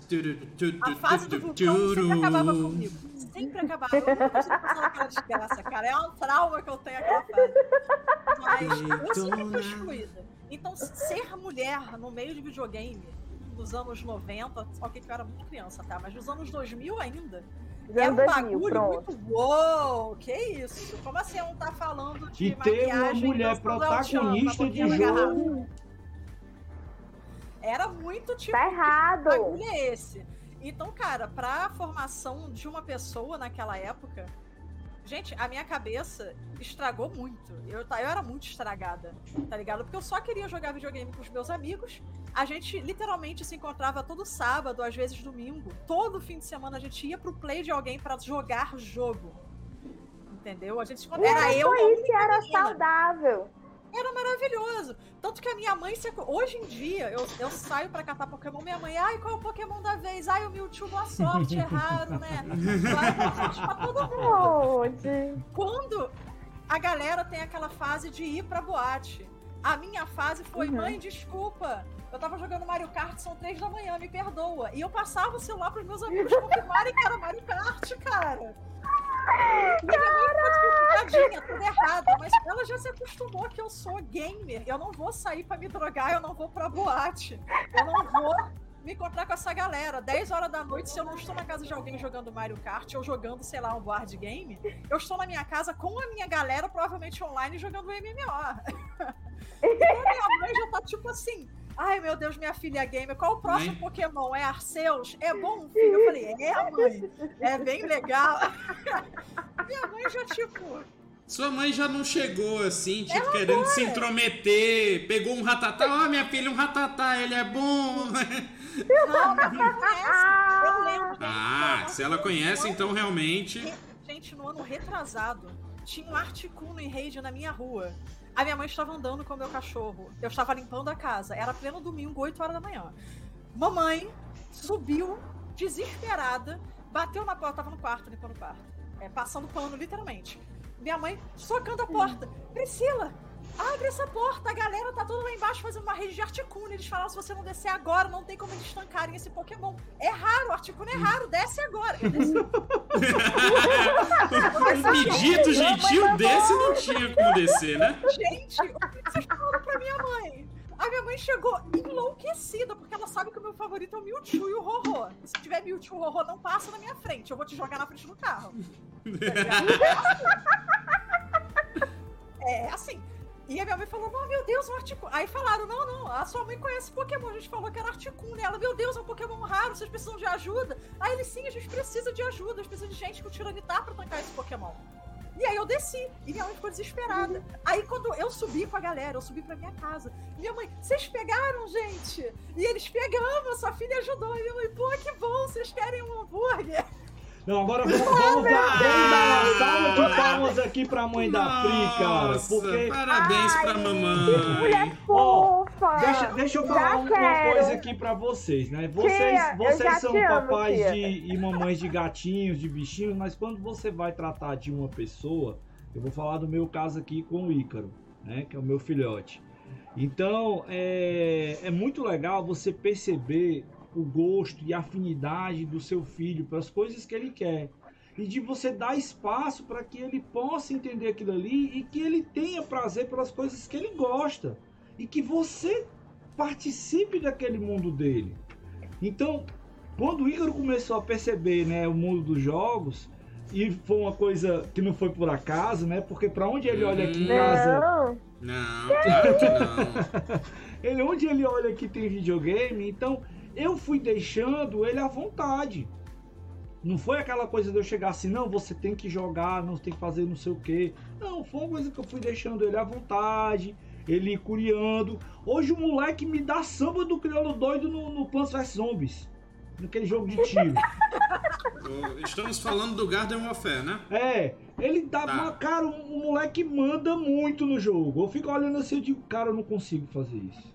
Não dá pra mim não isso aí. Então, em compensação, outros jogos, ele tem um pouco mais de dificuldade. E eu tô treinando o rapaz agora no Horizon Chase e o cabo tá ficando bom, viu, Eric? Tu te prepara que eu tô criando um monstro. O ruim é que eu só tenho, eu só tenho, a, eu só tenho a versão do da Epic. Não sei se a conquista é cross. Mas o, o que é o grande lance é de eu, pelo menos assim, conversar com ele, falar dos jogos que ele gosta, falar dos filmes que ele assiste, né? Então, desde a galinha pintadinha, que eu venho acompanhando o universo e, a- e a- e a- as coisas que ele, que ele gosta, entendeu? Então, pra mim, Galinha bater pintadinha. papo com ele, conversar com ele, é muito legal. E de estimular. Então, por exemplo, o, o- quarto dele agora, que a gente fez uma mudança aqui em casa, a gente não estava pensando em fazer mudança, tava percebendo que a gente não ia poder se mudar agora, então vamos ajeitar a casa pra gente aguentar pelo menos um tempo aqui. E a gente reformou o quarto dele todo baseado em Lego. Ai, que lindo aqui é. Então, ele, cara, é gaveta, Lego, Lego pra um lado, Lego pro outro. E onde o moleque chega, tem, ele gosta, ele curte. Ele vem aqui já umas duas vezes e mostra os bonequinhos que ele tá montando de Lego. Então Ai, ele curte gente, demais isso. Então a gente tem que ter o, o, o feeling, né? E tem que ter a percepção, seja menino, seja menina, né? Vocês têm que. Você que é papai, você que é mamãe, tem que ter esse lance para você dar suporte. Para você talvez não matar um talento, ou matar uma coisa que, que aquela criança, que aquele jovem vai Sim. ter. Então é estimular, é conhecer, é brincar, é participar para poder fazer parte daquele mundo e colocar ele dentro da sua- do seu universo também. Isso é muito legal. Isso mesmo, Sim. isso mesmo, concordo, Ezequiel, é verdade. Ótimo, ótimo. É, mais alguém quer falar do da sexualidade da personagem? Não, ac- acredito que já falaram tudo. É, acho que a gente já A falou. gente já bateu um bocado Facas. nisso aí. Já que É, falamos não? de polêmica, vamos pra outra Eita. parte aqui. Tem gente que gosta, tem gente que não gosta, que são os filmes. Eles se encaixam Eu bem na gosto! história dos jogos. E isso ajudou pra que o jogo se tornasse mais conhecido. Pelo Sim. menos o último filme eu tenho certeza que ajudou. Sim, sim. Mas vamos lá. Sim, com certeza. Tá, É, eu vou começo começar então, pela. Pri, que a Pri ela gosta dos filmes. Hum, Eu gosto dos filmes, cara. Apesar dos pesares, não estamos falando de Resident Evil. As filmes de Tomb Raider são legais. O, o primeirão, que eu não lembro o nome, mas o Tomb Raider da Angelina Jolie, eu Vai acho falando que eu é pesquiso. Lara Croft pérola. Tomb eu acho ele Raider. muito bom. É, o, nome, verdade. é, o nome do filme é Lara Croft Tomb Raider. Tomb Raider Tomb mesmo, Raider. né? É, que eu É. não lembro o ano que É. ele veio. É de. Deixa eu pegar aqui. Nos... 2001, não? Não, 2001. ele é de 2001. 2001. 2001.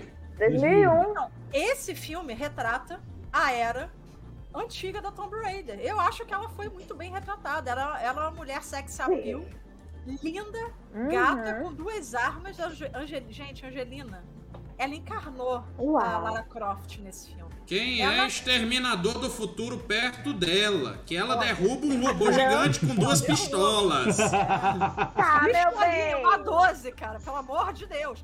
Cara, assim, eu gosto do filme. Eu acho que ele retrata bem os Tomb Raider antigos. Não tem uau, exploração, mas é um Indiana Jones. Não, tem um lance lá do triângulo, triângulo de luz. É, triângulo de luz, né? É, Que não é ele- do segundo filme, não? Não, Mas é no é primeiro. É no primeiro. Então ele, ele tem uma base da história do, do, do videogame, do personagem, do contexto e tudo mais. Olha, do contexto não, do da personagem, né? E do esquema de exploração que o filme, que o jogo trazia. Mas, né? A, a, ele cria todo o, o- a ideia lá por conta da história dos Illuminati. Sim, sim, pode Uhum. Pode Então crer, é vem verdade. baseado nisso aí, aí depois aparece o tal do robôzão aí que o Eric falou, que meu Deus do Cara, céu. mas o filme é legal. É, Ele, é, hoje é. em dia, ele é datado, então vai ser tipo um- uma grande aventura da sessão da tarde, da Globo, tá Pronto. ligado? Isso, Perfeito. pronto, isso mesmo. Perfeito. Na verdade, eu não citaria a Globo. Eu citaria Cinema em Casa do SBT. Pode ser, cinema em casa. Porque Eita. até hoje eu me lembro da chamada desse filme. Cinema Que é uma- em Casa eu que esqueci é uma agora se era curiosidade- quinta é ou se uma era curiosidade sexta desse noite. filme, que de quem participa desse filme que pouca gente ainda talvez conhecesse, Daniel Craig. Daniel Craig. Olha aí, eu não sabia que ele participava. Ah, nossa, nem lembrava. Não lembrava, cara, não. A Angelina é, é muito, muito perfeita de Lara, cara. Não tinha- Gente, Que? qualquer mulher olha pra Angelina Jolie e fala, meu Deus, que mulher. Que mulher. Ela é muito Né linda, não? linda. né? E Pode ela ter a ganhou um grande destaque for. com esse filme também, né? Ela, Sim, ganhou. E, pô, foi um filme verdade. gamer, gostemos ou não, foi um filme gamer. Logo depois saiu o Legend, né, que foi um jogo que foi menos sexualizado. E aí depois teve o reboot de 2013, que saiu também o filme, que é mais ou menos a história, só que também não é, porque não tem a melhor amiga da, da Lara, não, o pai dela tá vivo, no, o jogo tá morto. Eles Uhum. fizeram uma outra coisa que pra mim deu certo. Também é um, gran- é um bom filme da sessão da tarde. Se você for esse é a origem da vida, né? Exato. Se É, você for viciado no jogo e quiser fidelidade, não vai ver o filme. é. Não vai, Pronto. sabe? Mas são jogos, são filmes que divertem. aquela por ali? É a história dos primeiros filmes de Resident Evil, que são bons filmes, só não são de Resident Evil. Cara, eu, eu tava falando com o Ezequiel, eu tenho o DVD 3. Eu gostava, eu gostava é uma palavra forte. A gente dar um reboot, mas a partir do momento que o Nemesis ajuda a Alice no, no Resident Evil 3, eu falei, gente, o Nemesis bonzinho, que bodega é essa? Cadê? O que, que é isso? Tá? Aí eu, eu flopei os outros filmes, nem adiantou. Tanto que os outros filmes de Resident Evil veio em animação 3D, e foram boas as animações, na verdade, foram bem, foram bem interessantes. Aí Na quer verdade, saber, quer a- saber a- qual é o filme que logo depois desse Tomb Raider a, a senhorita Jolie fez? Que Ah, foi outro Ah, pipoco. Senhor e o senhora Smith. Procurado? Não. Ah, é, Senhor e Senhora Smith. Logo e depois, Foi, Smith. que era bem similar, né? logo Pelo menos na parte dos desse, né? Porque esse, esse é, A Origem da Vida, né? Ele, ele foi de 2003. É. E o outro, 2005. Esse Senhor e Senhora Smith. E foi um pancada de filme. Foi, Foi, foi um sucesso. sensacional. Então vejam aí, é né, real, que... Assim, Ah. os filmes é aquilo. Nunca você vai esperar fidelidade de uns filmes. Dito isso, quem leu o quadrinho do Thanos e quem viu Thanos na Marvel, que eles fizeram no Sim, Avengers. são, É, são né? por isso que o nome é Nada a ver. adaptação. Exato, é uma adaptação. Sabe, no caso, Resident Evil é muito mal feita, mas voltando pra Tomb Raider, a adaptação do Tomb Raider, ela é ok. Ela não é perfeita. Ela é ok. Ela é passável. Uhum. Uhum. Tanto que, tipo, quando eles fazem esses filmes, não é pra conquistar gamer, é pra conquistar a galera que não joga videogame e falar: olha só que história legal que esse jogo tem, que seu filho, seu parente, seu primo, whatever, tá jogando. O filme é pra isso, gente. Eu! Não é pra. Eu! A galera que joga vai jogar, ponto. A galera que joga já está jogando, Uhum. entendeu? E por falar nisso, Ah. cara, eu tô escutando os comentários de Uncharted. Eu não assisti ainda, mas putz, todo mundo tá Eu já detonando. escutei. hein? O, Uncharted- o comentário de Uncharted é sessão da tarde. Minha nossa, cara. Eu vi. Ninguém falou é incrível, é perfeito. Aí é o filme que eu tava esperando pra caramba era Olha, vai isso." esperando uma sessão da tarde. Ó, o filme que eu tava esperando pra caramba é isso. E o filme que eu não esperava nada é um filmaço. Batman. O Batman. É, todo mundo tá falando muito bem do Batman. Pô, é um filmaço. é um- E olha que eu sou super crítico lá do Vampiro Purpurinado, tá ligado? Eu sou fã da DC. Eu gosto mais da DC do que da Marvel. Então, eu ainda não Duas! o filme. por motivos, estamos em pandemia. Não estamos com uma sala de cinema ainda. Trilogia Bur Burton é Mas incrível. olha, Trilogia Batman- Burton. Sinceridade, cara, ó, sensacional. Fica a dica aí pra quem Ótimo, quiser assistir um ótimo. bom filme. E o cara mandou muito bem, viu? O ator tá, porra, sem comentários. Provou que ele é um bom Calou ator, minha boca, Ele ele, calou vestiu minha o boca. manto. Ele Pronto. calou minha boca. Ele vestiu o manto. A questão do ator, eu ia dizer o seguinte, que é o Atkinson, né? Eu esqueci. a- Não, Pattinson. É o, É, é o Pattinson. Robert. Pattinson. É, eu criticava também ele, só que aí eu percebi que ele era bom ator depois que eu ouvi uma crítica de O Farol. Que também é outro filme que ele atua divinamente bem. Mas enfim, o tema aqui é Tomb Raider, então vamos falar dos filmes de Tomb Raider. Mais alguém tem alguma coisa a falar sobre... O segundo, o segundo Oi? é pegar a caixa de Pandora. O primeiro, né, era Ah, a eu história lá gosto do Luminar. desse da é. caixa de Pandora. É, esse eu vi o de finalzinho dele, é bom. Eu gosto dele. Acho que Ai, gente, eu gosto muito de filmes. Eu sou daquela que. Eu não joguei os jogos da Tom, da Tomb Raider, da Lara Croft, não joguei, mas assisti os filmes da Angelina Jolie, então, meu amor, vrá. Ela tá empoderada, tá incrível, mulherão. Então, me deu aquela vontade de, de saber como é que é o jogo, me deu aquela vontade de saber como é Uhum. que. Mas só que passou. Sabe o que acontece quando me dá Porque- essa vontade e eu não quero jogar? Eu boto Ah. no YouTube gameplay. Eu quero ver a galera. A jogando. gente finaliza o jogo pelo YouTube. Exato. Exatamente. Rapaz, já fizemos muito jogar. isso. Cara, mas eu faço isso. E é a parada Quer, mais quer... Pri, uma coisa, quer saber qual foi o último jogo que eu finalizei pro YouTube? Pelo YouTube Ah. foi essa semana. Fala. O último Five Nights at Freddy's. Sério? Que legal, Sério. cara. Irado. Finalizei pelo YouTube e descobri que a lore é profunda, muito mais do que eu imaginava. Caraca, Nossa É, senhora. interessante. Eu vou assistir. A história é Depois, massa. depois eu te passo um vídeo com um resumo da história. Valeu, valeu. Enfim, voltando a Lara Assim. Croft, o segundo é o A Origem da Vida, né? Isso. Onde, Uhum. se eu não me engano, ela até encontra o pai no finzinho desse. Que o pai se apresenta via projeção, um negócio assim. É um holograma, se eu não me engano. É, gente, Freud explica. Se não é nesse, é no final do primeiro, mas enfim. E aí depois nós tivemos o Tomb Raider A Origem, porque esse ele veio na onda da trilogia nova de jogos Isso. da Tomb Raider com a nova Lara Croft, Nova roupagem. Uhum. com a nova roupagem, ela inclusive gente da gente fazendo até E o Uber eu vou pedir desculpas aqui, tá certo, mas como a personagem Lara Croft, essa daí mandou muito bem. Eu também. Mandou, acho. mandou Ela sim. mandou muito bem. A Jolie, ela faz um negócio mais espetaculoso. É mais porque a Lara mulherão. Croft daquela época ela era mais É, espetaculosa, mais mais mulherão. espalhafatosa. É, mas essa desse último filme, ela mandou muito bem.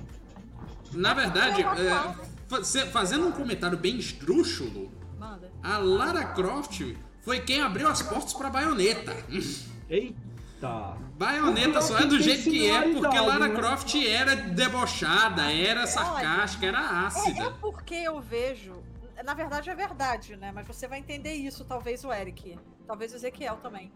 É que a baioneta, ela é o Dante versão masculina, quer dizer, feminina. Feminina, sim. Perfeito, Então, Uhum. perfeito. Do Devil May Cry. eu acho que não tem Perfeito. melhor denominação que essa. Então eu não vejo ela Concordo, muito concordo. tipo, Não tinha, eu não tinha, Lara pense- Croft eu não tinha pensado portas. nisso, viu, Pri? Muito Não, obrigado. Ela mas- é o Dante versão feminina. Eu digo, eu é. digo isso porque o, o arquétipo da Lara Croft, quebrando Sim, entendi. o, o Sim. paradigma da mulher, não sei o quê, abriu as portas aí. Obviamente, quem seguir os passos, né, abre ainda mais o.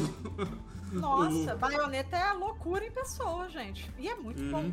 É O muito jogo é bom. O jogo é, bom. é, Mas enfim, foi É uma verdade. comparação maluca. Por favor, não atirem pedras em mim. Enfim. A gente sabe como funciona. Pois é, tudo. já no terceiro, a Pri já mencionou boa parte da história aí, da questão lá da, da ilha, né, e tudo mais e tal. Então, ela, ela tá mais ligada realmente aos jogos da, da, da última trilogia. Uhum. Ótimo, Mas o ótimo. primeiro, especificamente. É, mas Isso. o primeiro. Tanto que tem até cenas do filme retiradas quase que diretamente do jogo lá, como por Sim. exemplo a cena do dela atravessando o avião que tá pendurado. Nossa, aquilo é Que tão é maravilhoso. ó- Horrível pra passar no jogo, mas aquilo foi maravilhoso de assistir no cinema.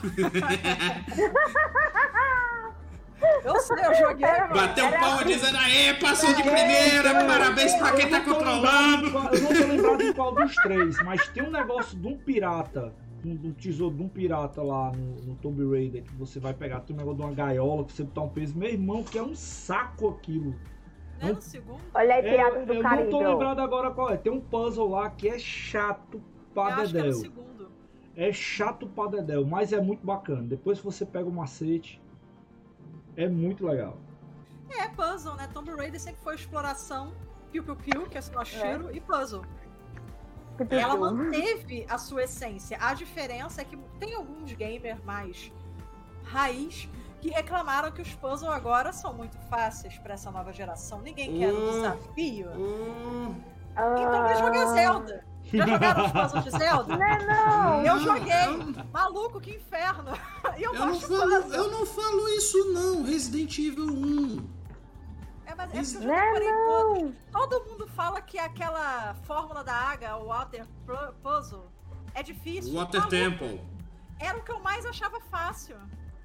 Water Temple eu fiquei travadinho, mas eu eventualmente passei. Mas o, Não, o puzzle, puzzle ficou mais fácil, não sei o que. Vai jogar Resident Evil 1, os puzzles são É, Vai jogar besta. Resident Evil 1, Não 2, tem gente três. que reclama do puzzle da V-Jolt, que eu fico. É V-Jolt ou é J-Volt? Eu esqueci agora o nome. Enfim, Qual do é remedinho pra matar a planta do Resident Evil 1.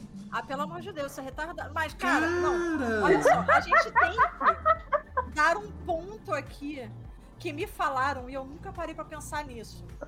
Se você cresceu jogando Resident Evil, se você me deixar falar de Resident Evil, eu vou falar dias sobre Resident Evil, inclusive a lore do jogo.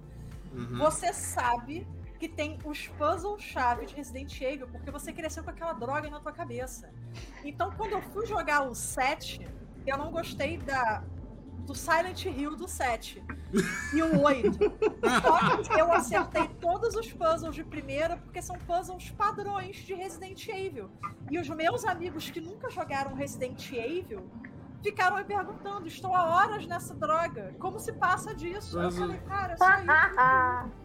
Então, assim, os puzzles de Resident Evil são muito específicos da franquia. Então, se você já jogou, você É sabe verdade. fazer. Sim, Se sim. você nunca jogou, você vai travar. Inclusive, é, só fazer um ponto aqui, vergonha, Resident Evil Village não tem Moonlight Sonata no puzzle do piano. Isso é um absurdo. é um Mas absurdo. enfim, piada interna. Mas enfim, Tem que ter ah, a sonata, cara. Vamos lá. é, temos mais alguma curiosidade sobre a franquia e o que podemos esperar do futuro? Vou começar com você, Pri. Cara, curiosidade da franquia, eu não tenho nenhuma. Porque acho que a gente já falou tudo que tinha pra falar, até o que Já, já, falamos, né? já falamos até que da, da não. história da linha de código errada aí. Ó, que Foi até da tem. É. da moda que ninguém nem esperava aqui nesse programa. Agora. Verdade, é, verdade. franquia. Eu queria muito um 4, né? Ou só a Hum. continuação dos jogos, porque a Lara foi evoluindo tão tão bem, né? Tão perfeitamente. Foi tão bonito ver ela crescendo, né? Exato. A gente viu ela crescer, a gente acompanhou esse pequeno, esse pequeno grãozinho de feminilidade, tá ligado? A gente acompanhou Ah. essa pequena atiradora de elite. Então eu queria ver a continuação, sabe? Até porque Tomb Raider é uma franquia que vende milhões. Então se eles não Verdade. fizerem, eles vão estar perdendo milhões. Dinheiro. A galera que, como eu posso dizer, nasceu com Tomb Raider se formando aí no joguinho de 3D. Então, é uma franquia que vende. Qualquer coisa que tiver o nome Tomb Raider vai vender. Então, eu acredito que venha coisa boa sim, até porque eles já formularam legal a franquia.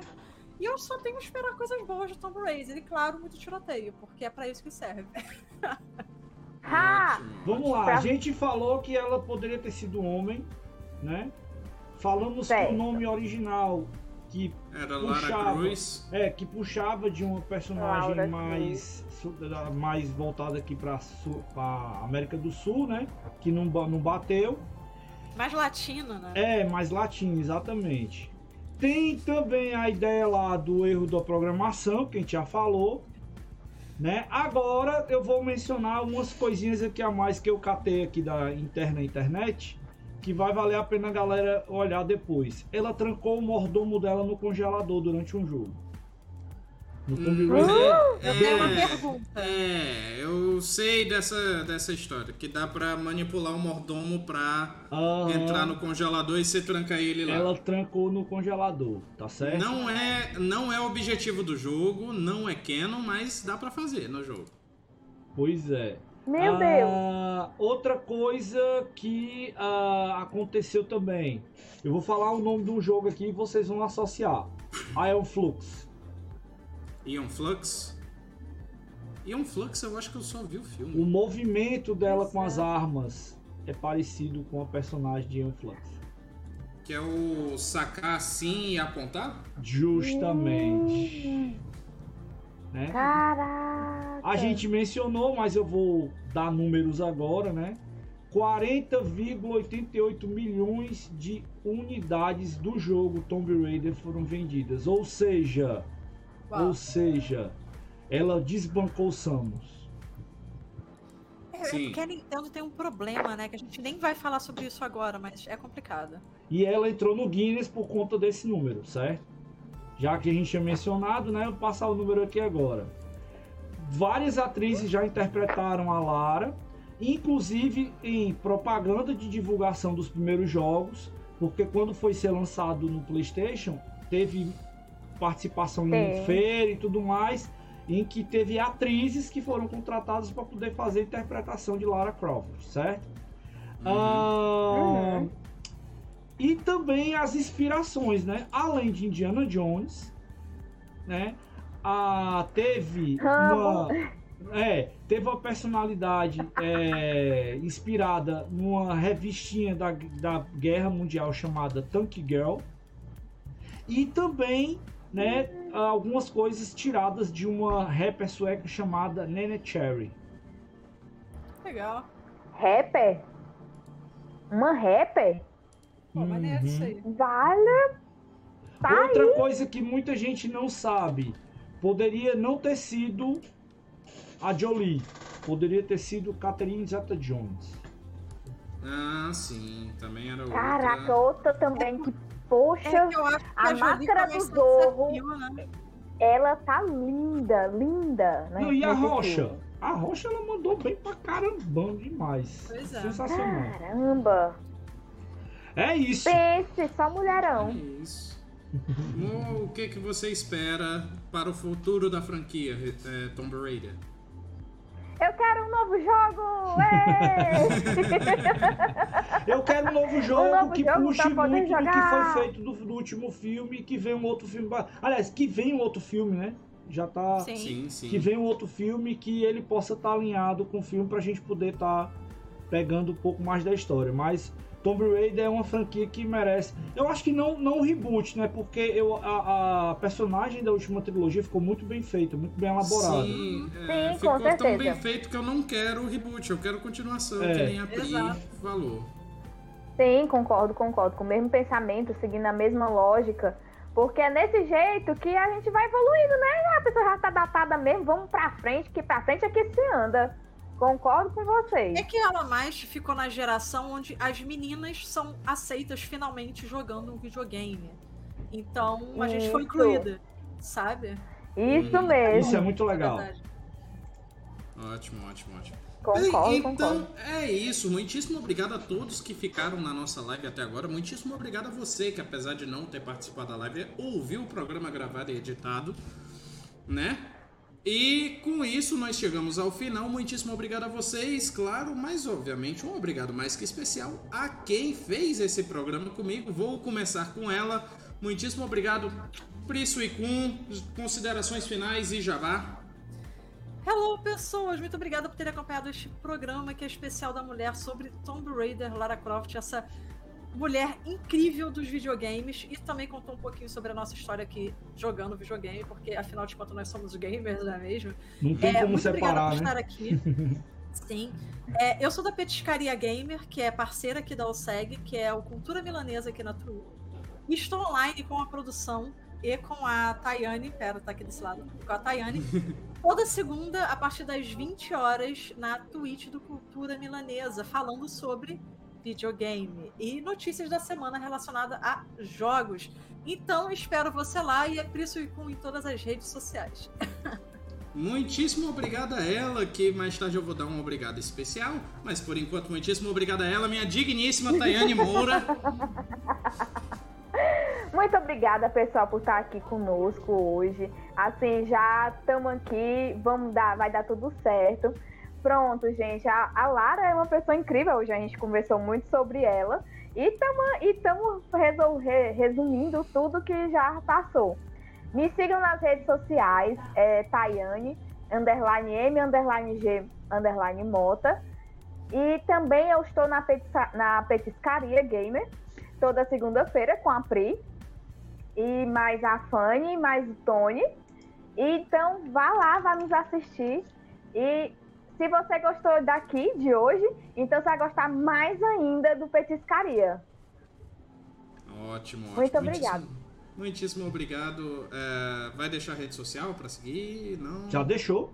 Ele fala. Ah, já, Já deixou. deixei. Ótimo, ótimo, ótimo. Como tá com calor? Muitíssimo obrigado a ele, Ezequiel Norões. É, o horário, é o horário. Eu vou dar uma menção aqui ao nosso amigo Blast Processing, pra quem não conhece também, vulgo Daniel Nossa. Gomes, que chegou aí dizendo que tava Ele fazendo chegou live agora? é, chegou Ah, aí. é porque ele tava na live jogando Portal. Isso. Eu me lembrei Portal, agora. Transistor. Metroid Dread e River City.